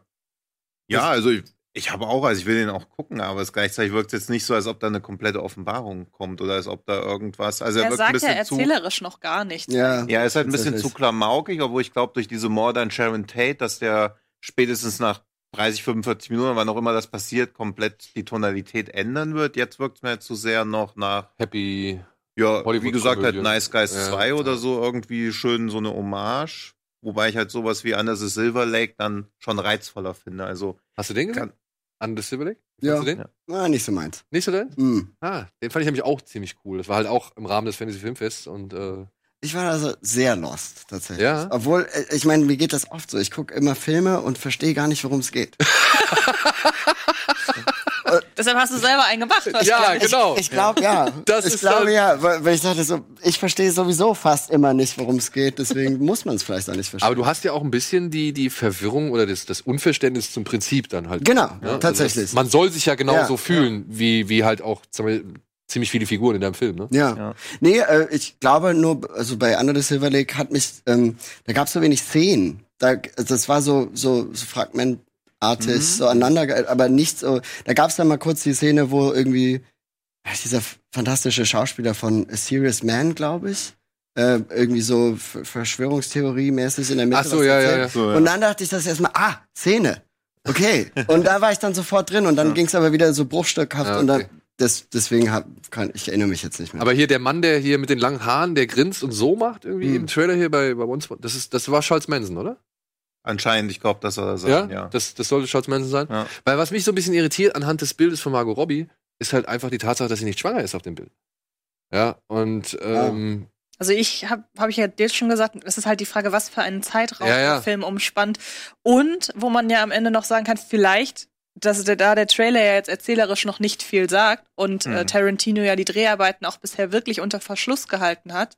Ähm, es kann auch alles komplett um was anderes gehen bisher. Also, dass sie dabei ist und dass Charles Manson dabei ist, vielleicht. Aber wer sagt denn, dass das nicht alles auch so fiktional ist wie beispielsweise in Glorious Bastards oder so? Er kann sich ja alle Freiheiten nehmen. ja. stimmt auch wieder. Also, ich will auch gar nicht spekulieren. Ich sag mal, ob der Trailer einem jetzt gefällt oder nicht, ich glaube, er sorgt jetzt nicht dafür, dass man die Lust, Genau. also dass die Lust gemindert wird. Die. Atmosphäre bringt er ja durchaus rüber. Also Ja. es sieht schon Ja. alles so aus wie zur damaligen Zeit. Ja, ich, also mir hat das jetzt Bock gemacht, ja, aber ich, ich verstehe den Punkt Ja, ja, also Guys halt 2. nur, man hat es halt schon oft gehabt, dieses, also das war, the Silver Lake hatte halt mal was Neues, wo man halt wirklich dieses Lost, das ist ja, kann man gut schlecht finden, aber es ist halt wenigstens mal wirklich so diese Schattenwelt oder so von Hollywood gezeigt werden, das jetzt halt wieder so wirkt, ja, die Stadt der Träume, das hoffe ich mal, dass der Film das irgendwie ein bisschen. Das glaube ich bei einem Tarantino nicht. Glaube ich halt auch nicht, aber Wer weiß. Aber wir werden ihn alle sehen. Ich Ja. vermute, es ist Ja, auch klar, nicht mal die Spitze des Eisbergs. Ja, glaube auch. glaube ich auch. Glaub ich Ja, auch. ich glaube, na klar. Dementsprechend, der Bock ist nach wie vor groß Na und ungebrochen. Ja. Was, was ist bei dir als nächstes? Hast du jetzt, äh, kamen jetzt schon hier die großen Studios und haben gesagt, Herr Singer, jetzt aber. Äh, Hier ist Geld, hier ist die Idee, machen Sie. Naja, also ich habe so jetzt Management mittlerweile und ich habe mein nächstes Buch geschrieben, zumindest die erste Fassung, aber ich darf natürlich nichts erzählen. Ähm, aber es geht in dieselbe Richtung. Also es wird wieder so ein übernatürlicher Thriller. Diesmal ist die Geschichte viel straighter, tatsächlich, nicht so verschachtelt und in Loops erzählt, sondern straight, aber ähnlich so metaphorisch, symbolisch und, und ähnlich atmosphärisch. Und hast du auch schon Verleih oder irgendwie sowas? Oder irgendjemand, der Interesse angemeldet hat? Hm, Warum darf Ah, ich okay, das darfst du nicht sagen, ja. Ah, okay. Das wollte ich nämlich gerade mal fragen, ähm, so eine ganz allgemeine Frage, weil dieses darf ich noch nicht drüber erzählen, das sagen ja total viele, wenn man Leute nach einem Mhm. neuen Projekt fragt. Wenn das jetzt aber dein Buch ist, Mhm. wieso darfst du denn über dein eigenes Buch nichts erzählen? Ähm, das hat mehrere Gründe. Also so ähm, in dem in dem Sta Stadium, wo das jetzt ist, ist es gibt eine erste Fassung und das kriegen jetzt so ein paar wenige Menschen äh, geliefert zum Lesen, ähm, wo dann die Exklusivität auch immer ganz wichtig ist, dass das nur ein paar Menschen haben. Und ähm,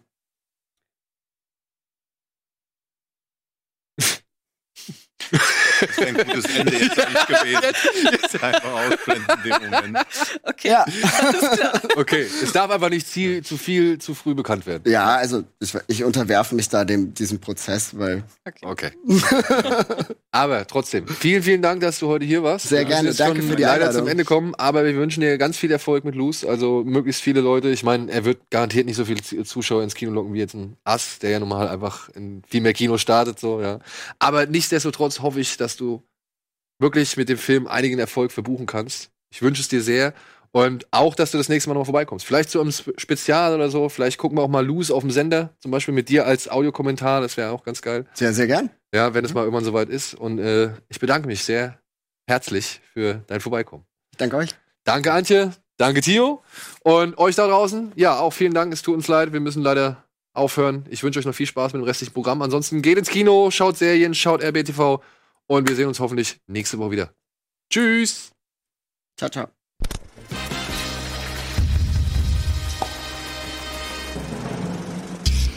Diese Sendung kannst du als Video schauen und als Podcast hören. Mehr Infos unter rbtv.to/kinoplus.